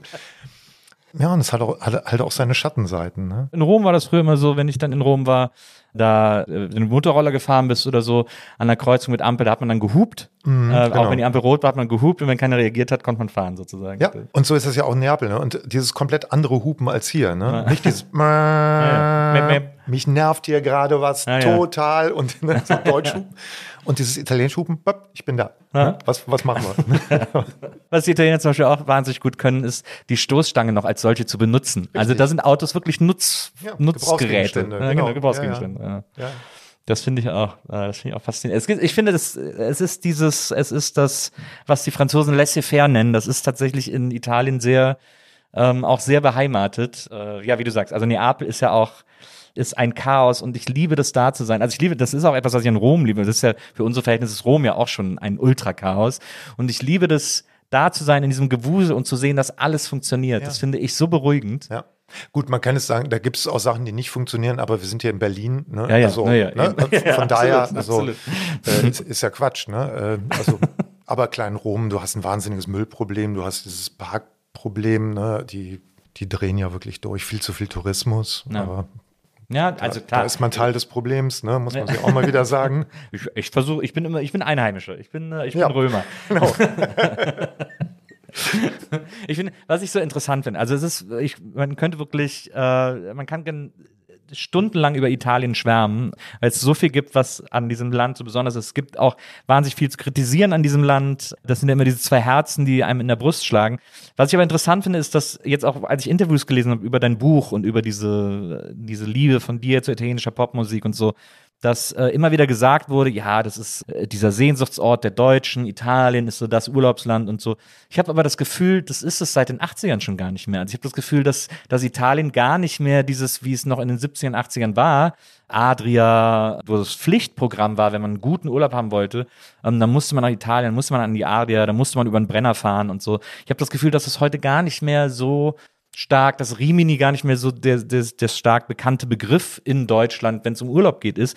Und das hat, dass sich natürlich auch wahnsinnig viel nach Spanien verlagert hat, Mallorca vor allem. Das war so in den 80ern, kann ich mich erinnern, hat niemand über Mallorca gesprochen. Mhm. Da war mal Benny Dorm, war irgendwie mal ein Thema ja, so ein bisschen, wo, wo, dann, wo heute nur noch Engländer sind, aber Mallorca war überhaupt kein Thema damals irgendwie so. Das, und ich habe das Gefühl, es hat sich eigentlich viel eher nach, also was jetzt den deutschen Sehnsuchtsurlaubsort und auch wenn ich mir so Auswanderer-Dokus angucke, da wandert fast niemand nach Italien aus. Die gehen alle nach Spanien. Gehen so. Ich weiß nicht, ob das noch dieser Sehnsuchtsort ist, dieser Wirtschaftswunder-Sehnsuchtsort. Ja, also mich fragen ja oft Leute, ob ich äh, überrascht bin, dass das Buch so erfolgreich war. Ja. Und äh, bin ich total. Ja. Bin ich genauso wie der Verlag. Ne? hätten beide Seiten nicht gedacht. Dann versuchst du dir natürlich zu erklären, woran liegt das. Und ich habe immer gedacht, ja, das sei aber womöglich doch noch ein Indiz, was dafür spricht, dass es so eine deutsche Italien-Sehnsucht gibt, dass ja. es so viele Leute abgeholt hat. Ja. Um diese schlimme Formulierung zu benutzen. ähm, weil die wussten ja vorher nicht, wie ist das geschrieben. Ja. So, ne? was, was macht er da jetzt genau? Sondern die haben das wegen Azzurro mit 100 Songs durch Italien. Alles klar, können wir was mit anfangen.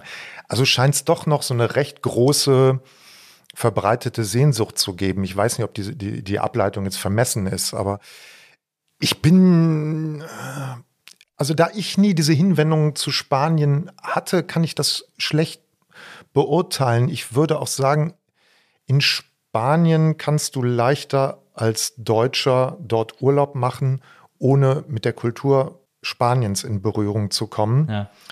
Und in Italien musst du schon viel mehr so dieses Spiel mitmachen. Und das spricht natürlich, wofür spricht das jetzt? Spricht das dafür, ne, dass die Deutschen das gerade toll finden? Ja. Oder, ich, weiß ich jetzt gerade nicht. Ich muss sagen, ich kann mir, wenn das so ist, wie du sagst, kann, ich könnte es mir nicht wirklich erklären. Ich glaube, dass Italien einen wahnsinnigen Image-Schaden erlitten hat in den Berlusconi-Jahren. Mhm und dass das bei vielen so dieses Italien-Bild, dieses deutsche Vita, was ja auch ein Quatschbild war, ne, ja. von im schwarzen Anzug rumlaufen Marcello Mastroiannis und so, ne, vor äh, pittoresken Villen, dass das so ein bisschen plattgehauen worden ist von dieser ersten populistischen Politschreckenserzählung, ne, die ja. auch eine italienische Erfindung ist. Ja. Weiß nicht, ob es damit zu tun hat, weil das würde in diese 90er ja. natürlich fallen. Nee, ich glaube, dass also ich habe auch so verschiedene Theorien. Ich glaube, dass äh, einerseits ab einem gewissen Punkt X Urlaub in Spanien billiger war, also ganz pragmatisch, dass ja, es billiger war, nach Mallorca zu fliegen, äh, weil da die so Hotelbunker voll sein mussten und dann haben die so einen Preiskampf angefangen und dann war das einfach billiger als, ja. weil Rimini ist auch nicht billig. Also ich meine, nee, wenn, nee, man da heute, wenn man da heute irgendwie hin will. Das stimmt. Okay, wenn wir von dieser Sorte Tourismus sprechen, okay, ich verstehe. Ja, dann ist es. Massentourismus quasi. Ja, ja, ne? okay, das, genau. Und Italien hat sich dann gewandelt zu so einem, äh, zu so einem Ort für eher so interessierten Tourismus, ja, so, also so ein Lonely Planet Tourismus. Ja, und so Baedeker. Genau, ja, genau. Leute, also so, ne? so, so, so Geschichte, auch mal so eine Stadttour und ja dann auch mal einen Strandtag dazwischen und so, so. Ja, ja, genau. Und da ist dann Spanien, glaube ich, attraktiver geworden für diesen, für diesen Massentourismus, der zwei Wochen Strand bedeutet. Und so. Ja, Nils, also ich denke, da, äh, da haben wir die Erklärung. Ja. nee, aber äh, ich glaube, da könntest du recht haben. Ja. Aber das, ich finde, das finde das finde ich irgendwie faszinierend, weil, wie gesagt, in meiner Kindheit war äh, Strandurlaub Italien, war mhm. Strandurlaub. Mhm. Wir sind auch mal an die Adria, also eine Zeit lang immer an die Adria gefahren ähm, nach Pinarella di Cervia und, äh, und waren dann neben, sind dann abends mal nach Cesenatico mhm. äh, an den Hafen und äh, meine Großeltern hatten ein Haus, äh, hatten eine Wohnung in Katholika wo meine Geschwister immer über den Urlaub hin mussten. Und ich bin der Jüngste von denen, als die noch jung waren, mussten die da immer hin und so. Deswegen waren wir immer sehr Italien verbunden sozusagen. Aber es war mhm. immer alles Adria. Und als dann meine drei älteren Geschwister nicht mehr zu Hause gewohnt haben und meine Eltern nur noch mich mitnehmen mussten, haben die angefangen, Italien zu erkunden. Also weil dann waren sie nicht mehr, mussten sie jetzt nicht mehr an Adria-Urlaub machen. Und dann haben sie eben diese, diesen Baedeker, diese Baedeker-Urlaube gemacht.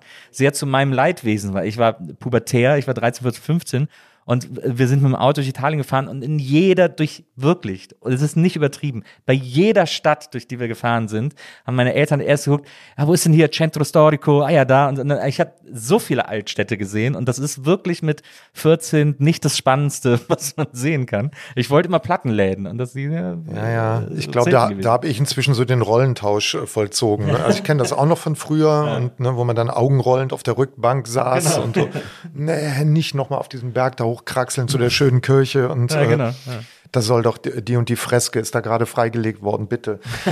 und heute mache ich genau das oder habe das gemacht und äh, hinten äh, lag Augenrollen mein, meine Tochter drin. Ne? Ja. Und äh, ja, also bei mir war es auch so, bei mir war es überhaupt Spanien war bei meinen Eltern, glaube ich, gar nicht auf dem Radar. Bei, bei meinen auch nicht. Ne. Man fuhr nach Italien, weil meine Eltern kokettierten auch sehr gerne so mit dieser äh, Kunstsinnigkeit mhm. und diesem, diesem. Sprechen die Italienisch? Nein. Ja. Nein, nein. Nee, die haben nicht Italienisch gesprochen. Also das war wirklich diese, ja, spät 70er, frühe 80er Zeit, wo man da hinfuhr, auch oft mit bef einem befreundeten Paar und dann waren andere Kinder dabei. Mhm. Und mit denen lagst du da am Strand rum und ich habe das immer komplett als Schlaraffenland empfunden. Ja. Und der ganze Kram, die Musik lief halt da. Ne? Ja. Und äh, das hat sich bei mir wirklich für immer miteinander verknüpft. Ja. dann immer wieder selber hingefahren. Und das habe ich, habe ich auch schon oft gesagt, das ist ein Punkt, den, den ich über mich irgendwann mal rausgefunden habe und der mir so recht wichtig ist, wenn man dir so einiges über mich erklärt. Leute sagen dann immer, warum fährst du nicht mal nach Spanien? Hm. Dann sage ich, ja, okay. Und dann habe ich halt auch mal Spanien gesehen, aber ich, ich will ja tiefer rein. Ja. Ich will ja gar nicht so in die Breite. Ich will ja gar nicht ein bisschen von dem und ein bisschen von dem sehen. Ich weiß, da warten noch da sind noch ganz viele geheimnisvolle rote Vorhänge in Italien, mhm. die man hochheben muss mhm. und hinter denen ewige ewige Felder des, des Nichtverstehens äh, liegen mhm. und was durchdrungen werden muss. Und ich bin, ich bin so ein Typ, ich muss in wenige Sachen ganz tief einsteigen. Ich kann nicht gut so in die Breite ja. gehen. Was ist denn so ein Ort in Italien, der für dich so ein Geheimtipp ist, so ein Mysterium ist, sowas, so ein Örtchen, wo du denkst, oh, da kann ich wirklich immer wieder hin. Oh, da gibt's ein paar. Jetzt bin ich natürlich so ein bisschen wie der Typ, der einen Reiseführer schreibt und, und sein Lieblingsrestaurant nicht in den Reiseführer ja, ja, nimmt. Ne? Machen so das Zweitliebste. Das also Neapel ist wirklich so ein Ort, wo, wo ich immer hin muss, aus verschiedenen Gründen, auch Gründen, die mit dem Buch zu tun haben. Fährst dann auch immer, fährst, wenn ihr mit dem Auto unterwegs seid, fährst du dann auch immer Amalfi äh, äh, Amalfi zum Beispiel, das Gespräch hatte ich jetzt gerade mit meiner Frau, müsste ich jetzt nicht nochmal machen. Das habe ich einmal gemacht, ja. aber das ist, finde ich, so eine, die Erzählung der Amalfi-Küste finde ich so bang full on, wenn du es einmal gesehen hast. Also du musst ja auch einfach über, durch, durch dieses Nadelöhr dahin. Mhm. Ne? Und das ist ja so eine Überlegung, ob man das ja, mehrfach machen will. Ne? Genau, ne? Und das, äh, du, du verlierst, du alterst ja um Jahre auf dieser Autofahrt dahin. das ist ja wirklich absolut grauenhaft. Was mal auf Capri? Äh, ich war noch nie auf Capri. Ah. Ich hatte ein Angebot für eine Lesung auf Capri. Das hat aber bislang nicht geklappt. Ja. Vielleicht klappt das ja noch. Ja, musst du, ist ja auch, wärst ja auch von Neapel mit genau. der Fähre rüber. Ja, genau, mit der Fähre äh, rüber. sehr, sehr ja. sehenswert. Sollte man schon mal. Man also, so Orte, wenn du fragst, äh, ein Ort, den ich sehr mag, ich mag äh, den Golf von Gaeta sehr. Das ist äh, zwischen Rom und Neapel. Das sind so, so Orte wie äh, Terracina, Gaeta, speziell Terracina mag ich sehr gern. Und dann in Apulien im vergangenen Jahr habe ich einen Ort entdeckt, Pescici, mhm. den ich ganz toll finde. Apulische Küsten, Ort. Äh, und der hat so einen Vibe, der ist gar nicht so pittoresk. Die haben auch das berühmte äh, Centro Storico, wo Leute dann Oliven oder hier, ich habe was getöpfert. Ne? Und äh, hier ein Türschild mit dem Gesicht von Toto, der irgendwas sagt, was man nicht versteht, weil es neapolitanisch ist. Aber das hält sich in Grenzen und ansonsten ist das wirklich so ein Ort, den die Leute spürbar noch so in der Hand haben. Mhm. Und wo du ganz klar Gast bist und jetzt nicht den touristischen Larry machen solltest. so. Und äh, äh, fand ich gut. Ja. Kommen wir mal äh, noch zur italienischen Musik, um sozusagen das, das äh, Gebiet nochmal einzugrenzen. Was ich an Italienern sehr zu schätzen gelernt habe und sehr liebe, auch wenn sie mir Musik gezeigt haben, wenn ich da irgendwie, wenn ich da war, wenn ich äh, auf einem Konzert war oder von Konzerten gehört habe, oder vor allem, wenn ich mich mit Italienern und Italienerinnen über Musik unterhalten habe was ich ganz tief in mein Herz geschlossen habe, ist die, ich weiß nicht, ob das eine Fähigkeit ist oder die Eigenschaft der, der, äh, der italienischen Musikliebhaber oder überhaupt aller, aller, aller Italiener, dass jemand, der da einmal ein Star war, mm, ja. ist für immer ein Star in Italien. Genau. Das finde und äh, gerade im Kontrast zu Deutschland, wo man es nicht abwarten kann, dass ein Star fällt, dass man sehen will, wie der abstürzt von oben, vom, ja. vom Thron, äh, vom Olymp, äh, ist für Italiener, wenn du da einmal ein Star warst, bist du das bis an dein Lebensende. Ja, ganz genau. Also das ist auch ein, ein ganz wesentlicher Punkt äh, dieser Kultur, der auch ein bisschen einhergeht damit, dass die einen anderen Begriff vom Altern haben. Mhm. Ne? Also du kannst, solange du mitmachst und sowas, wirst du nicht als alt wahrgenommen. Ne? Ja. Und ja, was diese, diese Sänger angeht, ich meine, das äh, und Sängerinnen angeht, das sind halt in Italien ja, weißt du genau wie ich, ne? Das sind ja so, so mythische, das sind ja fast Fabelwesen, ja. Ne? Superhelden. Ja, absolut. So, wenn du gerade sagtest, man kann in Deutschland nicht erwarten, mal so jemanden fallen zu sehen. Ja die in Italien, darum geht es ja auch viel im Buch, die, die sind ja mal wirklich ordentlich gefallen ja. teilweise. Ne? Ja. So, also, weiß nicht, so Vasco Rossi, ne? Oder niemand ist härter gefallen als Tenko, der sich äh, erschossen hat, nachdem man mhm. nicht in die Endausscheidung kam oder so, ne? Aber auch Fa Fabrizio De André und all die, was für harte Geschichten, ne? also, die hier gar nicht denkbar wären. Und Aber dieses Fallen oder dieses Gefallensein macht die natürlich alle zu so komplett verfilmbaren mythischen Figuren. Ne? Ja. Und die werden ja auch permanent verfilmt. Also in Italien musst du, kannst du jederzeit irgendwie Reihe anmachen, wird wieder irgendwie ein, ach, äh, guck mal, hier ist ein Film über Anna Oxa. Ja. Jetzt wirklich gar nicht so die allergrößte, ja. aber natürlich gibt es einen Film über die, ne, über ihr bewegtes Leben. Mia Martini, ne, die Sängerin, neben der keiner mehr im Bus sitzen wollte, weil alle glaubten, ein Fluch laste auf ihr. Solche Geschichten. Total verrückt.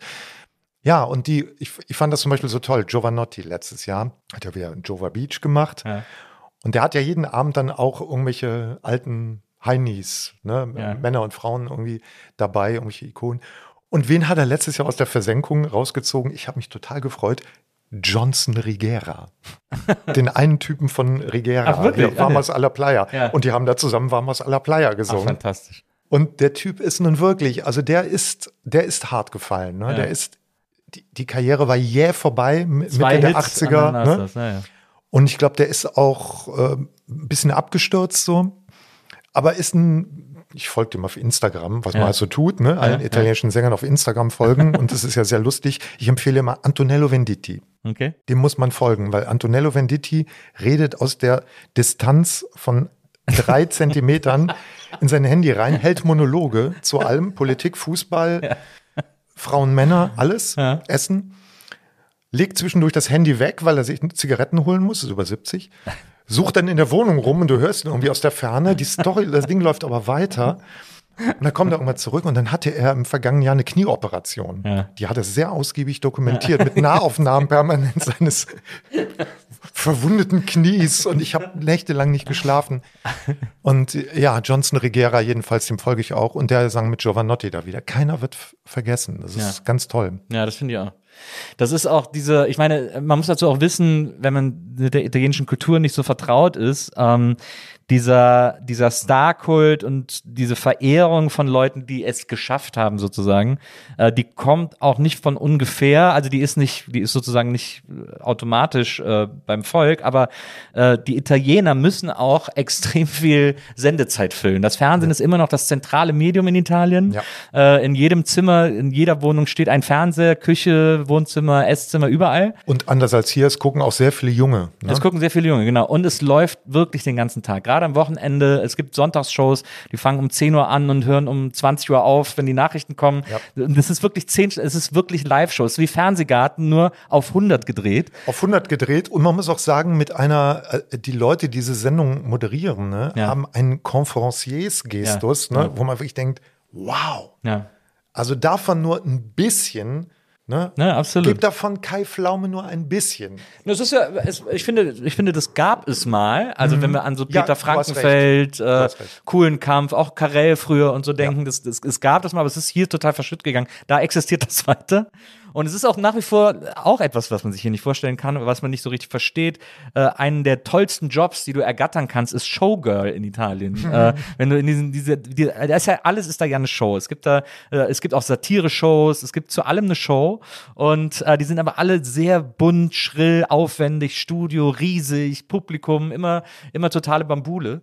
Und, äh, und da gibt es eben die Showgirls, die dann später auch oft Moderatorinnen werden und so weiter und so fort. Und das ist immer noch ein heiß begehrter Job, ja. da irgendwie Fuß in die Tür zu kriegen. Ja. In Sanremo beim Festival, was jetzt demnächst ja auch wieder äh, mhm. losgeht, ich, ich äh, bin schon ganz aufgeregt, sind ein paar echte Highlights dabei äh, dieses Jahr. Tolle Leute. Gianni Morandi ist Co-Moderator, ja. also eine der absoluten Ikonen, ein ja. Typ, der der müsste auf die 80 zugehen, der sieht ja. immer noch aus wie 23. Ja. und Gianni mit den Riesenhänden, wie er ja heißt in Italien, weil er so riesige Hände hat. auch, so, auch so ein Mythos. Und das wird ja moderiert zum Beispiel von Amadeus. Ja. Und das ist halt auch so ein Typ, wo du wirklich denkst, diese Empathie, selbst wenn es gespielt ist, jedem Gesprächspartner gegenüber. Da wird nicht so ins Off, so auf die Uhr geguckt ja. oder auf den Regieassistenten, der so Zeichen macht und so, sondern die gucken den tief ergriffen in die Augen, den Gesprächspartnern, ne, als würden sie gerade wirklich die tollste aller Geschichten hören und danach nur grande Emozioni. Ja. Grande Emozioni. so. Und äh, genau, was ich sagen wollte, ist, in Sanremo werden diese von dir angesprochenen Showgirls, was ja zu begrüßen ist, es wird, wird weniger. Ja. So, und weil äh, auch MeToo und, ähm, Und alles, was damit zu tun hat, natürlich auch da äh, ein großes Thema. Jetzt muss man mhm. auch sagen, MeToo ist von einer, von einer Italienerin initiiert, initiiert worden, ne? Mhm. äh, Asia Argento. Und äh, also das wird ein bisschen harmloser. Ja. Es ist, aber, es, ist, es ist aber eine große Plastikwelt, die da, die einem da täglich irgendwie aus dem Fernseher ja, entgegenschreit. genau, und das, das Tolle ist, wenn du eine Stunde drin bist und ja. wie du sagtest, die Sachen gehen ja ewig, ne? Ja. Und auch Sanremo, die fangen um 8 Uhr an und das Ende 2 Uhr nachts, das geht ewig. Wenn du eine Stunde drin bist, glaubst du denen alles. Ja, ne? absolut. Das ist auch, das ist, und das ist, glaube ich, auch etwas, was man kennen muss und verstehen muss, um auch so ein bisschen, also ich glaube, dass, dass man da schon sehr, mh, mm, viel ist vielleicht übertrieben, aber dass man dann sehr, eine sehr gute Idee dieser italienischen Seele kriegt, die, wo man ja auch sagt, wie, wie konnten denn so Leute wie Berlusconi, wie kann denn jetzt eine Meloni, wie kann das denn irgendwie alles passieren? Genau. Aber es kommt ja alles nicht aus dem Nichts, sondern Exakt. es ist auch in dieser Kultur begründet. Genau, genau was du sagst. Guck italienisches Fernsehen, dann weißt du, wo die herkommen. Naja, genau. Ne? Also bei Berlusconi sowieso. Total. Ne? Ja, dem gehört ja der Teil italienisches genau. Fernsehen. Ne? Ja. Ja. Das finde ich, das finde ich äh, sehr faszinierend. Aber auch äh, was, äh, was nochmal was Musiker betrifft, großes italienisches Lieblingslied. Es ist eine der italienischen Hymnen. Jeder Italiener hat sofort Tränen in den Augen. Ich habe es mal an Silvester in Italien von der Coverband äh, gehört zum ersten weiß, Mal. Was kommt. Äh, ist natürlich äh, Io Vagabondo von Normandy. Ist, äh, ist wirklich eine Hymne, muss man sagen, für, ist es, ist für Italien.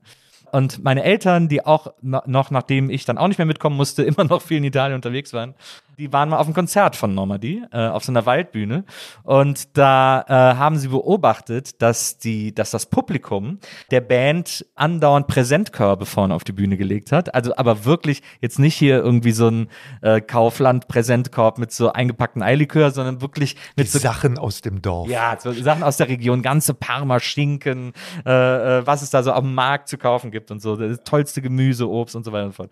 Haben denen das allen auf die, die, die Bühne war, der Bühnenrand war voll mit Essen und Körben und überall waren immer Briefe dran. Und äh, der Sänger hat zwischen jedem Lied immer ein paar dieser Briefe genommen und dann vorgelesen. Und die Briefe waren immer ganz rührend. Ach, vielen Dank, dass ihr spielt. Ihr bedeutet mir so viel.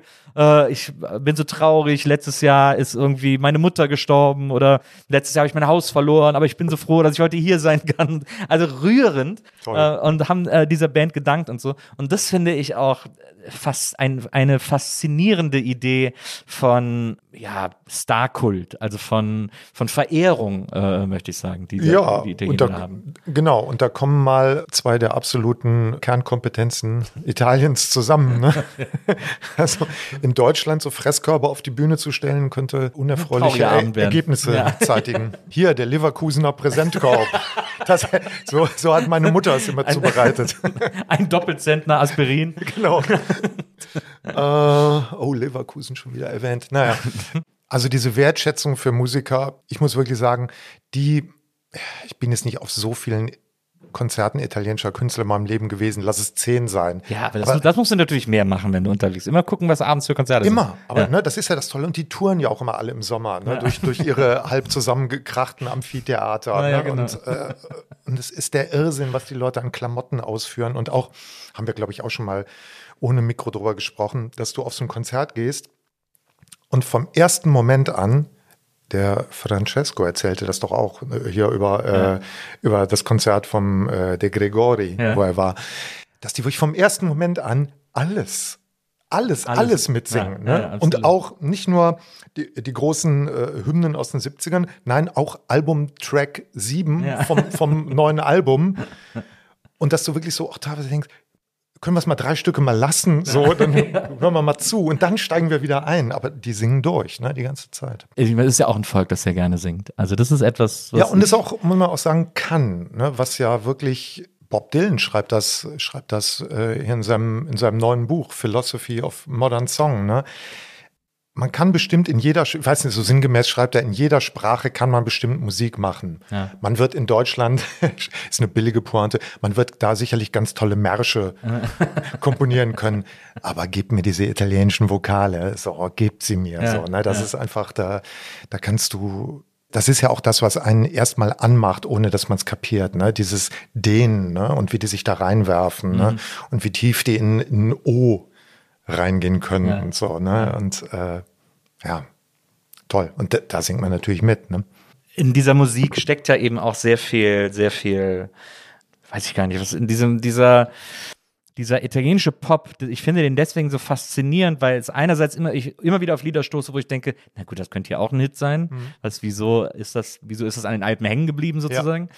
Und gleichzeitig hat der aber auch immer etwas, es gibt so einen Habitus im italienischen Pop, den es hier nicht gibt, der die große Geste ist, der auch die große Harmonie ist. Also nicht, selbst wenn man es nicht versteht, ja. äh, gibt es so eine, gibt es so eine, so eine Harmonie, eine Harmonieidee in italienischer ja. Musik, die sich von unserer unterscheidet, die sehr aufregend ist und sehr versiert und gleichzeitig sehr leichtfüßig. Ja. Die ich irgendwie ganz interessant genau. finde. Genau. Also das mit dieser großen Geste, äh, ja, sehe ich, sehe ich genauso. Na, die musst du halt auch echt können. Ne? Und ja, klar, man, man sagt das ja immer so leicht hin. Ne? Und du siehst ja immer so ganz viele Leute, die sich an dieser großen Geste wahnsinnig verheben. Ja, so, ne? ja weil hier, aber es ist auch natürlich gelernt. Also ich meine, Deutschland ist auch ein Land, in dem es auch immer sehr um Dezenz geht. Nein, darüber spricht man klar, nicht. Das hat ja auch was für sich. Genau. Und Italien ist ja aber das Land der Kommunikation. Du musst ja abends auf der Piazza alles erzählen und jeder muss alles über jeden wissen und so. Das kann auch nerven, aber das ist auch ja, so, so und, und jeder sieht sich ja auch permanent, ne? und hier sind wir gar nicht im Bereich der, der Zuschreibung und sowas. Die Italiener und Italienerinnen sind die Ersten, die das sagen. Jeder ist ja auch permanent auf einer Bühne, ne? Ja. Weil's, weil, weil so das äh, sich geben und sich präsentieren, eine Erzählung von sich in die Welt stellen, mhm. die man selbst als geschmeidig empfindet, mhm. ist da wahnsinnig wichtig. Ja. Ne? Weil das Gerappel zu Hause muss ja gar nicht jeder äh, irgendwie immer mitkriegen, ne? sondern du hast eine geschmeidige Erzählung, mit der gehst du auf die Piazza und dann wird repräsentiert. Und ja. klar lernst du da die große Geste dann anders. Und es kommt natürlich aus der Oper und aus der, der, der Canzone Napolitana, wo das halt auch einfach ja drin angelegt ist. Ne? Und was ja immer noch angezapft ist. Das ist, glaube ich, das andere, was du gerade sagtest. Eine bestimmte Art, harmonisch, harmonisch musikalisch zu denken mhm. und bereit zu sein, immer noch ein barockes Erkerchen dran zu bauen. Das kommt natürlich daher, so, ja. ne, dass sie einfach sagen, wir haben diesen reichhaltigen Fundus und die sehen sich ja wirklich alle nach wie vor als, als Nachfahren äh, sowohl Verdis äh, ne, wie Carusos, ne, um jetzt so die zwei verschiedenen Enden da zu nehmen. Ne. Eine Sache, die ich an Italien auch sehr liebe, ist, äh, dass da jedes Dorf für irgendwas bekannt ist. Also wenn du äh, in einem im Dorf X irgendwie dich an die Bar stellst und mit den Leuten ins Gespräch kommst, sagen die, ja, hier, das hast du noch nicht gesehen, unser Dorf ist super berühmt für den halben Brunnen, der vorne an der Hauptstraße steht. Oder unser Dorf ist super berühmt für seine Käseplatten, Mezza die wir hier anbieten. Fontana. Ja, ja, wirklich, jedes Dorf ist weltberühmt für irgendwas. Äh, das gibt's so nirgendwo sonst, das gibt's nur in Italien. Das ist, das liebe ich sehr. Mm. Und auch das, selbst wenn es nicht, das behaupten zu können. Absolut, ne? ja, absolut. Das ist ja so, wie wenn, wie wenn mein Essen nicht so toll war, ne? Und man dann einfach sagen kann, ja, aber so, so macht man das bei uns im Dorf. Ja. Ne? Das ja. ist so, das ist bei uns in Apulien so. Ah, okay, verstehe. Toll. Ja, stimmt. Nee, nee, wir kochen hier in einem alten Schuh. Das ist hier, das ist hier Tradition. genau.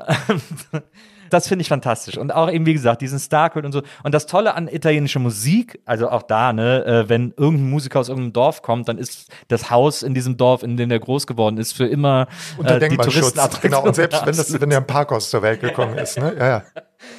Und, äh, und es, die Range, die in Italien als Pop vorne steht, also es gibt in Deutschland Schlager, der ist sehr, das ist sehr eng abgesteckt musikalisch. Mhm. Äh, da müssen sich auch alle innerhalb dieses Referenzrahmens bewegen, um dazugehören zu dürfen und ja. um in diese Schlagerszene rein zu dürfen. Da darf man nicht exaltierter oder frecher oder sonst was sein oder so. Und die Italiener haben aber, für die ist Pop oder das, was sie täglich hören, so breit, ja. äh, äh, musikalisch und inhaltlich. Extrem also, fluide so, ne? Ja, mhm. also da ist dann irgendwie so ein Tozzi, der ja ein großer Dichter ist im Grunde genommen ja. und, ein, und ein großer Erzähler und so, der steht dann neben Ricky Poveri im Regal, die so ja. italienische Aber sind äh, im Grunde genommen. Genau. Ja. Das finde ich sehr faszinierend, dieses, diese Nebeneinander, diese Parallelität. Ja, und es, und es ist schwer zu trennen ne, äh, voneinander. Genau, ja. und da sind wieder so Typen wie der eben schon mal erwähnte Gianni Morandi, sehr interessant, ne, der so seinem Wesen nach so ein typischer italienischer Crooner der 60er ja. ist. Ne, immer toller Anzug und ne, die, die große Geste und so weiter. Der hat aber wirklich mit nahezu jedem schon gesungen. Mit Celentano, mit Giovanotti. Giovanotti schreibt seit Jahren die Songs für ihn. Ja und hat ihn im letzten Jahr, glaube ich, bis zu Platz Sanremo drei mit ihm, ne? ja, genau. äh, bei Sanremo gebracht mit einem ganz, ganz hübschen Song, produziert von Moose T. Ah, übrigens. Stimmt, ach stimmt. Der mhm. war auch schon hier, der war ja auch schon hier im Podcast. Ach, Moose T war auch ah, schon ja. hier, okay. Ah. Lustig, ja. Genau. Und äh, die tauchen in jedem Kontext auf, ne? Und dann, oder, oder dieser Morandi, der hat dann auch mit Lucio Dalla, also so einem der Kantautore, ja, ne? Und das, das war damals einigermaßen ungewöhnlich, dass die sich zusammentaten, aber macht man halt, ne? Ja. Und die, genau, die Grenzen sind nicht so scharf wie hier. Ne? Du musst nicht so im Segment funktionieren, weil die Übergänge aber auch softer sind. Also wenn du halt siehst, wie da teilweise auch irgendwelche Rapper auf einmal irgendwelche Kanzone raushauen und mhm. so. Ne? Das wäre hier auch nicht unbedingt denkbar. Das stimmt, ja, das stimmt. Finde ich auch faszinierend. Caparezza zum Beispiel, auch ein italienischer Rapper, den ich sehr liebe seit Jahren. Der hat ja mal ein Lied gemacht auch zusammen. Apulien, ne? Genau. Jeni Ballada Puglia ist auch ein großer Hit von ja. ihm. Äh, und das ist das Video, Entschuldigung, wo ich unterbreche, wo das Video, wo mittendrin auf einmal Albano in so ja, einem genau. Sonnenblumenfeld steht. Ne? genau, genau. Schauen Sie dort, Albano. Und der hat ja auch mal ein Lied gemacht mit äh, Tony Hadley, mhm. wo Tony Hadley, also der Sänger von Spandau ja, Ballet, äh, den Refrain gesungen richtig, hat. Richtig, richtig, richtig. Also da wird immer versucht, alles miteinander zu, zu vermischen. Ja, und der hat ja ja, genau. Was der ja kapiert hat, ist, du kannst ja noch so sehr rumrappen, der Refrain muss groß sein und Absolut, donnern. Ne? Ja. Und das ist bei Caparezza ja wirklich fast immer. Ne? Ja, also vor allem sein erster großer Hit, Fuori dal Tunnel, ist ja äh, ein fantastischer, ein Polka-Rap, ein, ein fantastischer mhm. Song. Ähm, und auch dann spä die späteren Alben, wo er noch plötzlich so Crossover gemacht hat und so, alles äh, höre ich wahnsinnig gerne. Ein super Typ sieht aus, als wenn er von Cypress Hill wäre. Ähm, ja, exakt, ja, ja, genau. Ja, genau. Super Typ. Aber auch ein Rie Megastar in Italien. Ja. Und hier hatte, hier hat nie einer den Namen gehört. Ja. Und da ist der, da ist der riesig. Ja.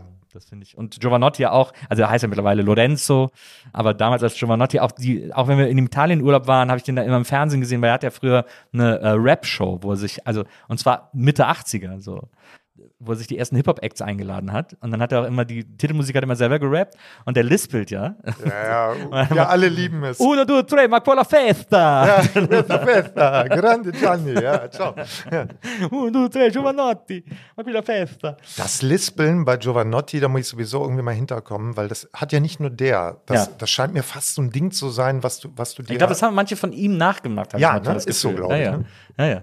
Hatte ich manchmal so, ist so ein bisschen so dieser Rio Reiser-Effekt in Deutschland, dass so seit spätestens Wir sind Helden alle deutschsprachigen Acts äh, wie Rio Reiser singen. Alle immer dieses Mein, Dein, dieses, die haben dieses reisersche Ei. Ja, das alle, und das Ewin Ö zu singen. Ja, ne? genau.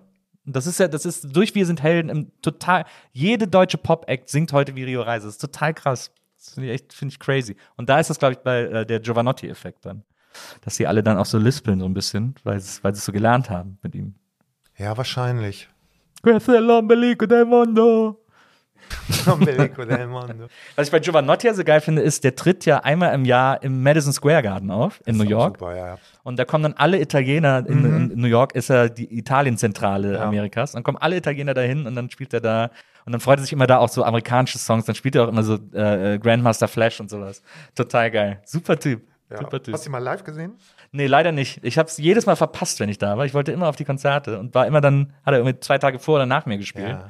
Das will ich, um, das will ich irgendwie nochmal erleben. Also ich war in meiner Zeit als, als FAZ-Autor auf vielen ganz schrecklichen Arena-Konzerten, aber ne, wo du halt eben diese, diesen State of the Art halt ja vorgeführt ja. kriegst, dessen, was auf Bühnen heute ja. machbar ist.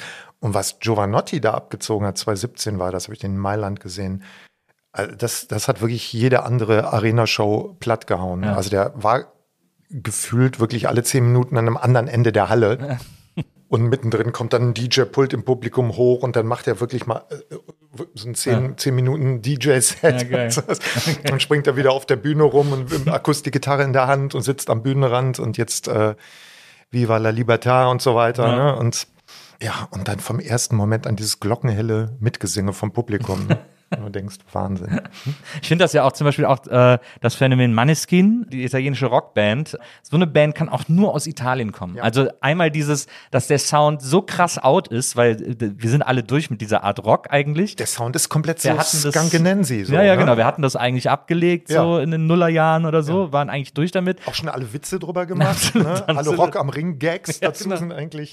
Und dann kommen die, sind so blutjung und sind so haben eben diesen riesen italienischen Gestus. Äh, ja, und sehen einfach wahnsinnig gut aus. Total. Ne? Ich meine, wie gut sehen die aus? Ja. Ja, und ich war echt kein Fan. Ich habe vom Sanremo Festival gesessen und gesagt, die kommen auf den letzten Platz. Ja. Das wird nichts in Italien. Gut, also an dich richtig, halte ich mich auch nicht, wenn ich wetten will. Absolut, nein, so, nein, nein. Da pass mal lieber auf. Äh, und, äh, kann ich mich von Erik wegsetzen. Und dann musste ich aber so mit einiger Zeit doch anerkennen, also jede Bewegung, die der Sänger auf der Bühne macht, ne, also da kannst du, äh, können, ja. müssen alle anderen wirklich lang für stricken. Na, na toll. Dieses, auch man merkt auch einfach, dass das, dass das aus denen kommt, ja. dass das in denen drin ist, dass es nicht gelernt ist, sondern dass das so. Und das Tolle ist, es gibt von denen diese Videos, wo die als Straßenmusiker in Rom spielen. Mhm. Und da hat er das schon alles Absolut. drauf. Ne? Da hat er wirklich schon so dieses so in die Weite, den Blick in die Weite schweifen lassen und sowas. Ne? Und am Mikrofon ein bisschen rumspielen, irgendwem zuwinken beiläufig. Das hat er da alles schon drauf. Ja, ja, tolle Band, tolle Band. Jetzt wollte ich noch eine Sache machen. Ich habe ja mal vor vielen Jahren auch ein Buch über Musik geschrieben. Das ist jetzt, ich weiß gar nicht, wie alt ist das jetzt? Ist wahrscheinlich, kann vielleicht sogar schon zehn Jahre alt sein. Ich kann mal vorne, vielleicht steht sogar vorne drin. Ja, 2010 Jahre dieses Jahr. Und da habe ich auch ein Kapitel über italienische Musik gemacht. Oh, und, das, das ähm, wusste ich gar nicht. Und da wollte ich, das wollte ich nämlich mal abgleichen äh, mit dir, ob du da, äh, ob du dem zustimmst, weil ich hier, ich will jetzt nicht das ganze Kapitel vorlesen, aber weil ich hier verschiedene äh, italienische Lieder genannt habe. Am Ende der Kapitel sind auch immer so Zusammenfassungen. Also erstmal natürlich Vamos alla Playa, äh, Rigera, auf Spanisch gesungen. Das ist ja schon alleine super weird. Das eine, aber auch da Spanien für die Italiener als Sehnsuchtsort. Das hat irgendwie gut funktioniert. Auch etwas, was sozusagen jetzt schon, äh, wie sagt man, Pop-Fun-Fact Allgemeinwissen ist, dass es ja ein Lied über einen Atomkrieg ist. Ich höre es heute noch immer noch super gerne. Ich finde es so gut. Ich spiele das bei jeder Lesung. Also das ist, weil das ist eine, eine sichere Bank, Rigera, weil das, äh, ich mache immer ich versuche die Leute schon sehr tief da immer so reinzuholen und auch ja. so diese, diese Herzensschwere da reinzukriegen. Aber das ist so das Kapitel, wo so sehr verlässlich die Korken aus dem Käse fliegen, weil die gesamte Geschichte von denen einfach sehr lustig sind, weil die komplett einen an der Waffel äh, hatten und haben. Und ja, weil du über diesen Song halt wirklich tolle Sachen erzählen kannst. So, ne? Dann auch Notengo di Nero war ja der andere große Hit. Genau. ist auch noch ein guter Song. Dann habe ich natürlich Azzurro, Una Festa sui Prati, klar, Celentano. Auch da, was ich bei Celentano interessant finde, ist, ähm, es gibt ja dieses Prisencoli mhm. und so weiter. Das ist ja auch mittlerweile schon so als, als Insta-Story irgendwie tausendmal verbreitet. Ja, und ist so ein Hipster-DJ-Song geworden. Genau, ne? genau. So mhm. sehr, weil die Leute das so witzig finden, dass er da so brabbelt, eigentlich ja nur. Äh, und es gibt auch dieses Gerücht, dass das eine Wette gewesen sei. Das äh, war mir neu, das weiß ich nicht so genau. Was ich aber weiß, ist, dass Celentano in Italien dafür bekannt war, Fantasie Englisch zu singen, ja. äh, weil er, weil für ihn auch Amerika, amerikanischer Rock'n'Roll ein absoluter Sehnsuchtsort war. Genau. Ähm, also für den war Amerika das gelobte Land. Genau. Wirklich. Und weil der aber ja Flugangst hat, ne, es ist ja nie zu, zur amerikanischen äh, äh Karriere ja. gekommen und der ist ja, der sagt ja so, traumatisiert vom Rock'n'Roll ne, und bla bla bla, hat aber immer dieses Englischproblem gehabt und hat, genau, und hat eben schon vorher Lingua Celentana, hat, hat, hat er es ja genannt. Ja. Das hat er schon bei Stücken vorher gemacht, weil er dann wirklich so, when I call my hair, so, so macht. Und das ist sagenhaft gut. Und da hat er dann aber diese, so diesen, da kam dann so dieses Momentum dazu, ne? dass, er, dass er einfach so gemerkt hat, okay, da ist aber auch so eine Erzählung hinter, Kommunikationszusammenbruch ja. und das mache ich jetzt. Muss man wirklich sagen, ne? der hat halt einen Beat geloopt, ne? so ja. wie man es dann später im Hip-Hop gemacht hat. Natürlich ja. ohne den sozialen Kontext, ne, der immer bei Musik eine Rolle spielt. Deswegen ist es kein Proto-Hip-Hop, aber der Form nach sehr wohl. Ne? Ja, ich fand auch, es gibt auch in den späten, auf den 80er-Alben hat er das auch immer noch gemacht. Ja, ja, der äh, macht das immer mal wieder. Genau, das, mhm. auch beim John Lewis Soundtrack, äh, ja. äh, was ja auch sowieso ein sehr schräger Film ist, wo er so als Jesus, als Erlöser äh, auftritt. Und ich weiß, es gab so ein 80er-Album von ihm, das wir immer gehört haben. Ähm, ich weiß leider nicht mehr, wie es hieß. Aber da ist auch so ein Song davor, das auch macht. Und da singt er immer die wunderschöne Zeile, You Muhammad, you just stand. Ja, das, of course. Das ist, ja, ja, genau. Das ist, das, ist das äh, Celentano-Englisch. Äh, Serenata Rap, klar, haben wir schon drüber gesprochen. Ähm, dann äh, Balla Balla Ballerina, äh, Lucio hm. Dalla. Mhm. Auch, äh, Toll, auch, dieses Gitarrenintro, ja. das ist wirklich, ne? Ja. Und auch überhaupt die, die Art, wie der Song Ich habe dann immer so ein bisschen, ich glaube, das steht sogar in meinem Buch drin, äh, dass man ihn vielleicht am ehesten zu so einem italienischen Grönemeyer äh, machen, so vergleichen kann. Also schon jemand, der äh, breit gelitten ist, aber der trotzdem versucht, nicht alles so dumm zu machen. Das Ding, genau, das Ding, aber der Unterschied ist, ne, Grönemeyer ist breit, weil er aber auch wirklich, ja, ich sag mal, die Leute breit abholt. Ja. Ne? Und bei so, und in Italien ist es bei den ganzen Typen so, dass die Leute zu deren spezifischer Art hinkommen. Mhm. Ne? Die sind nicht von, also Dalla muss man einfach sagen, war ein, ein Sch, war schwul, Ne? Trotzdem Katholik, mhm. auch durchaus extrem unterwegs. Ne? Äh, und eine ja, sehr exzentrische Person. Ne? Ja. Und das sind ja alles extreme Exzentriker. Auch ja. Celentano ist ein ja. hochgradig exzentrischer schwer vorhersehbarer, erratischer Typ. Ne? Ja. Und das werden Volkshelden. Und das ist der Unterschied zu Grönemeyer. Grönemeyer ist so die Stimme der Vernunft, der, der, der, der Bundespräsident eigentlich, der so den Leuten sagt, ne, trag doch bitte Maske und äh, äh, sagt keine bösen Sachen ja. über, über, ne, über ja, Minderheiten und so. Das ist immer die Stimme der Das ist Vernunft. einer von uns. Das ist einer von uns. Genau. ist einer von uns. Und Allah ist natürlich, steht, ist erhaben, steht über den. Ja, ja, und ist ja sehr spleenig nisch äh, und exzentrisch. Ja. Ah, ja. ja. das stimmt. Für mich war das so diese, diese textliche Ebene, dieses Bilder zeichnen und ja. wie gesagt, eben zu zeigen, dass Musik, die viele anspricht, nicht dumm sein muss textlich. Ja. Das war so, diesen Anspruch zu haben. Ja, das war so mein, mein, der Vergleich, den ich da so gezogen habe. Dann äh, auch ein wichtiger Song, finde ich. Äh, da sind wir auch nochmal bei Celentano, Keta Jadi. Und zwar dieses eines der Alben, das in jedem italienischen Haushalt steht. Äh, Mina und Celentano. Genau. Mina, großer Star in Italien. Riesen. Riesengroßer, Riesensängerin, wohl verehrt. Ist, hat sich irgendwann aus der Öffentlichkeit auch zurückgezogen, wollte keine Bilder mehr. 78 schon. Ja, also sehr früh. Aber wirklich, lebt auch, glaube ich, noch. Ne? Ich glaub, ich lebt Mina noch, lebt noch. Lugano, genau. Lebt ja. noch und bringt ja auch immer noch Kram raus. Genau. Also hat sich zurückgezogen, hat dann mit Celentano, hat dann zu ihr irgendwann in den 90ern gesagt, komm, wir machen ein Album zusammen. Und dann eben das Problem, es gibt keine Fotos, was machen wir? Und in dem ganzen Artwork sind äh, er und sie als Donald Duck-Figuren genau. zu sehen. Disney-mäßig zu, zu genau. Duck. Italien, muss man ja wissen, ist eines der Länder, das äh, mit am meisten Donald Duck-Comics äh, produziert, also Disney-Comics produziert, die hier in der Mickey Mouse sind und so fast immer italienische Produktionen. Ja, äh, das ist ja so das Fumetti-Land. So, genau, ne? deswegen gibt es da so die, die, die große Comic-Produktion für, für Duck-Sachen und deswegen haben sie diese Leute dann genommen und sich selber als so Duck-Enten. Und die, vor allem die Celentana-Ente sieht natürlich super aus mit diesen drei Haaren über der Entenglatze. Das ist fantastisch. Das drei ölige Haare. Ja, ja. genau. Und Getaja D ist eine Besonderheit auf diesem Album äh, und sticht so ein bisschen hervor, weil es nicht nur äh, ein sehr schönes Lied ist, sondern es ist auch neapolitanisch und es ist so ein bisschen angelehnt an so eine, an so eine Tradition neapolitanischer Lieder, wo äh, sich Leute immer beschimpfen. Und in diesem Lied beschimpfen sich beide. Vor allem Mina beschimpft Celentano aufs Übelste, was er doch für ein Lappen sei, was er für ein Loser sei, was er überhaupt von ihr will. Er soll sich verpissen. Und das ganze Lied ist eine Sch Schimpftirade aufeinander. Und es macht so einen Spaß zu hören. Ja, das ist super. Na, aber auch das muss man einfach sagen, ne? wie die das äh, Napoletanische anzapfen. Ja. Also wir würden ja nicht sagen, äh, hier Nils, Erik, lass mal ein Album machen, wir singen jetzt mal bayerisch auf einem ja. Song so, ne? Also, sondern so, dass, weil wir einfach wissen, das ist so die, das ist die Ursuppe, ne? Da mhm. kommt alles her, was wir hier machen, ne? Ja. Und das ist wieder auch wieder so eine Singbarkeit drin, ne? Ja, Nochmal spezifischer als im Italienischen, im, im Napoletanischen. Ne? Ist ja echt eine irre Sprache. Ja, ich liebe die ja total. Ein bisschen wie Kölsch. Ja, absolut. Es gibt, also ich finde auch, es gibt immer Parallelen zwischen, zwischen der kölschen Kultur äh, und, dem, und dem italienischen. Klar. Also auch in der Musik, dieses Musikalische, auch in der Sprache, das Musikalische in der Sprache und so. Da gibt's schon, ja. äh, da kann man schon Parallelen ziehen. Also Nomadi hätten eigentlich auch so ein ist ja eigentlich in unserem Fädel. Genau. Äh, Io Vagabundo ist eigentlich in unserem Fädel. Ist in unserem Fädel. Also ich wollte gerade sagen, das ist eigentlich so eine alternative Blackfist-Erzählung. Total, ja, total, bin ja. ja, bin ja. Dann äh, hier hatten wir auch schon Lombelico del Mondo, habe ich auch. Äh, Io Vagabundo hatten wir gerade. Forti dal Tunnel, Caparezza. Dann gibt es eine Band, weil es gibt ja eben auch sehr modernen Sound in Italien. Äh, es gibt eine Band mit dem ganz wundervollen Namen Bud Spencer Blues Explosion. Alles klar. in Anlehnung an die John Spencer Blues Explosion. Äh, gibt es in Italien die Bud Spencer Blues Explosion, die auch so Cover gemacht haben von Hey Boy, Hey Girl und so total äh, sehr, sehr, sehr, sehr gute, roughe äh, Blues-Band im Grunde genommen. Da fällt mir noch die italienische Band Albano Power ein. Ja, doch. ich auch ganz gut. Ja. Und dann hatte ich als letztes eine Band, die ich äh, nie müde wurde zu promoten, äh, als ich sie damals entdeckt habe. Ich glaube, sie haben jetzt länger nichts Neues mehr gemacht, ehrlich gesagt. Aber ähm, Amadi, kennst du Amadi? Amadi nee. ist eine, die haben ein Album, das ist ein Album, ein Album von denen heißt Powery oder Poveri, äh, wie immer man das, man das äh, aussprechen will. Das ist fantastisch, weil das ist italienische Phoenix.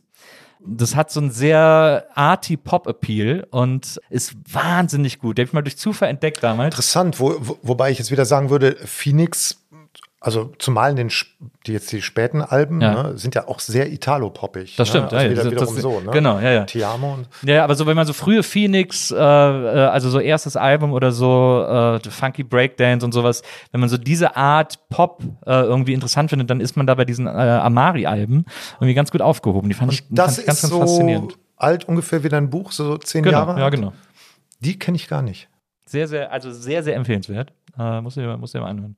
Äh, deswegen, ich hatte mich so gefreut, dass, dass mir noch eingefallen ist, dass ich ja damals schon äh, ein, ein Kapitel äh, über italienische Popmusik, über die Liebe zur italienischen Popmusik geschrieben habe. Ich gebe es dir einfach mal mit, dann kannst du es ja Sehr gerne. Kannst, ich wollte, ich wollte gerade sagen, äh, mu- muss ich natürlich erwerben. Ja, endlich, endlich gute Musik. Fantastisch. Ja. Immer noch.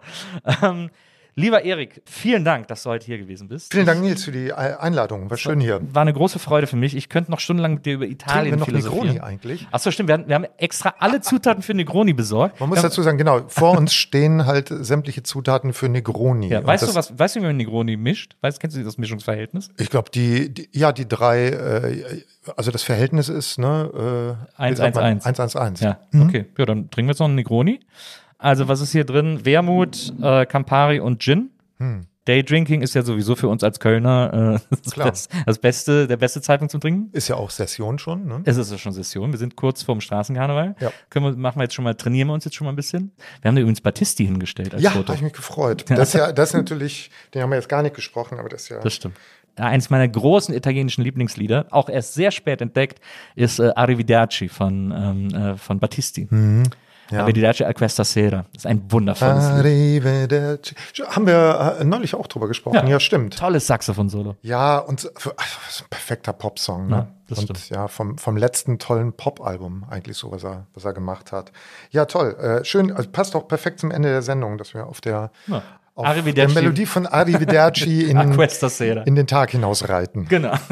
Vielen Dank an Charlotte auf jeden Fall, die war heute unsere Producerin. Und hier wird Danke. jetzt noch äh, Negroni äh, geschlabbert und von Italien geschwärmt. Und wir hören uns nächste Woche wieder hier bei der Nils Bokelberg Erfahrung. Und bis dahin, liebe Leute, macht's gut. Tschüss. Ciao.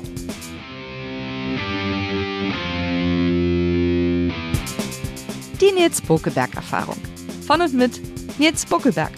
Eine Produktion von Pool Artists. Team Wenzel Burmeier, Lisa Hertwig, Maria Lorenz Bokelberg, Frieda Morische und natürlich Nils Bokelberg. Die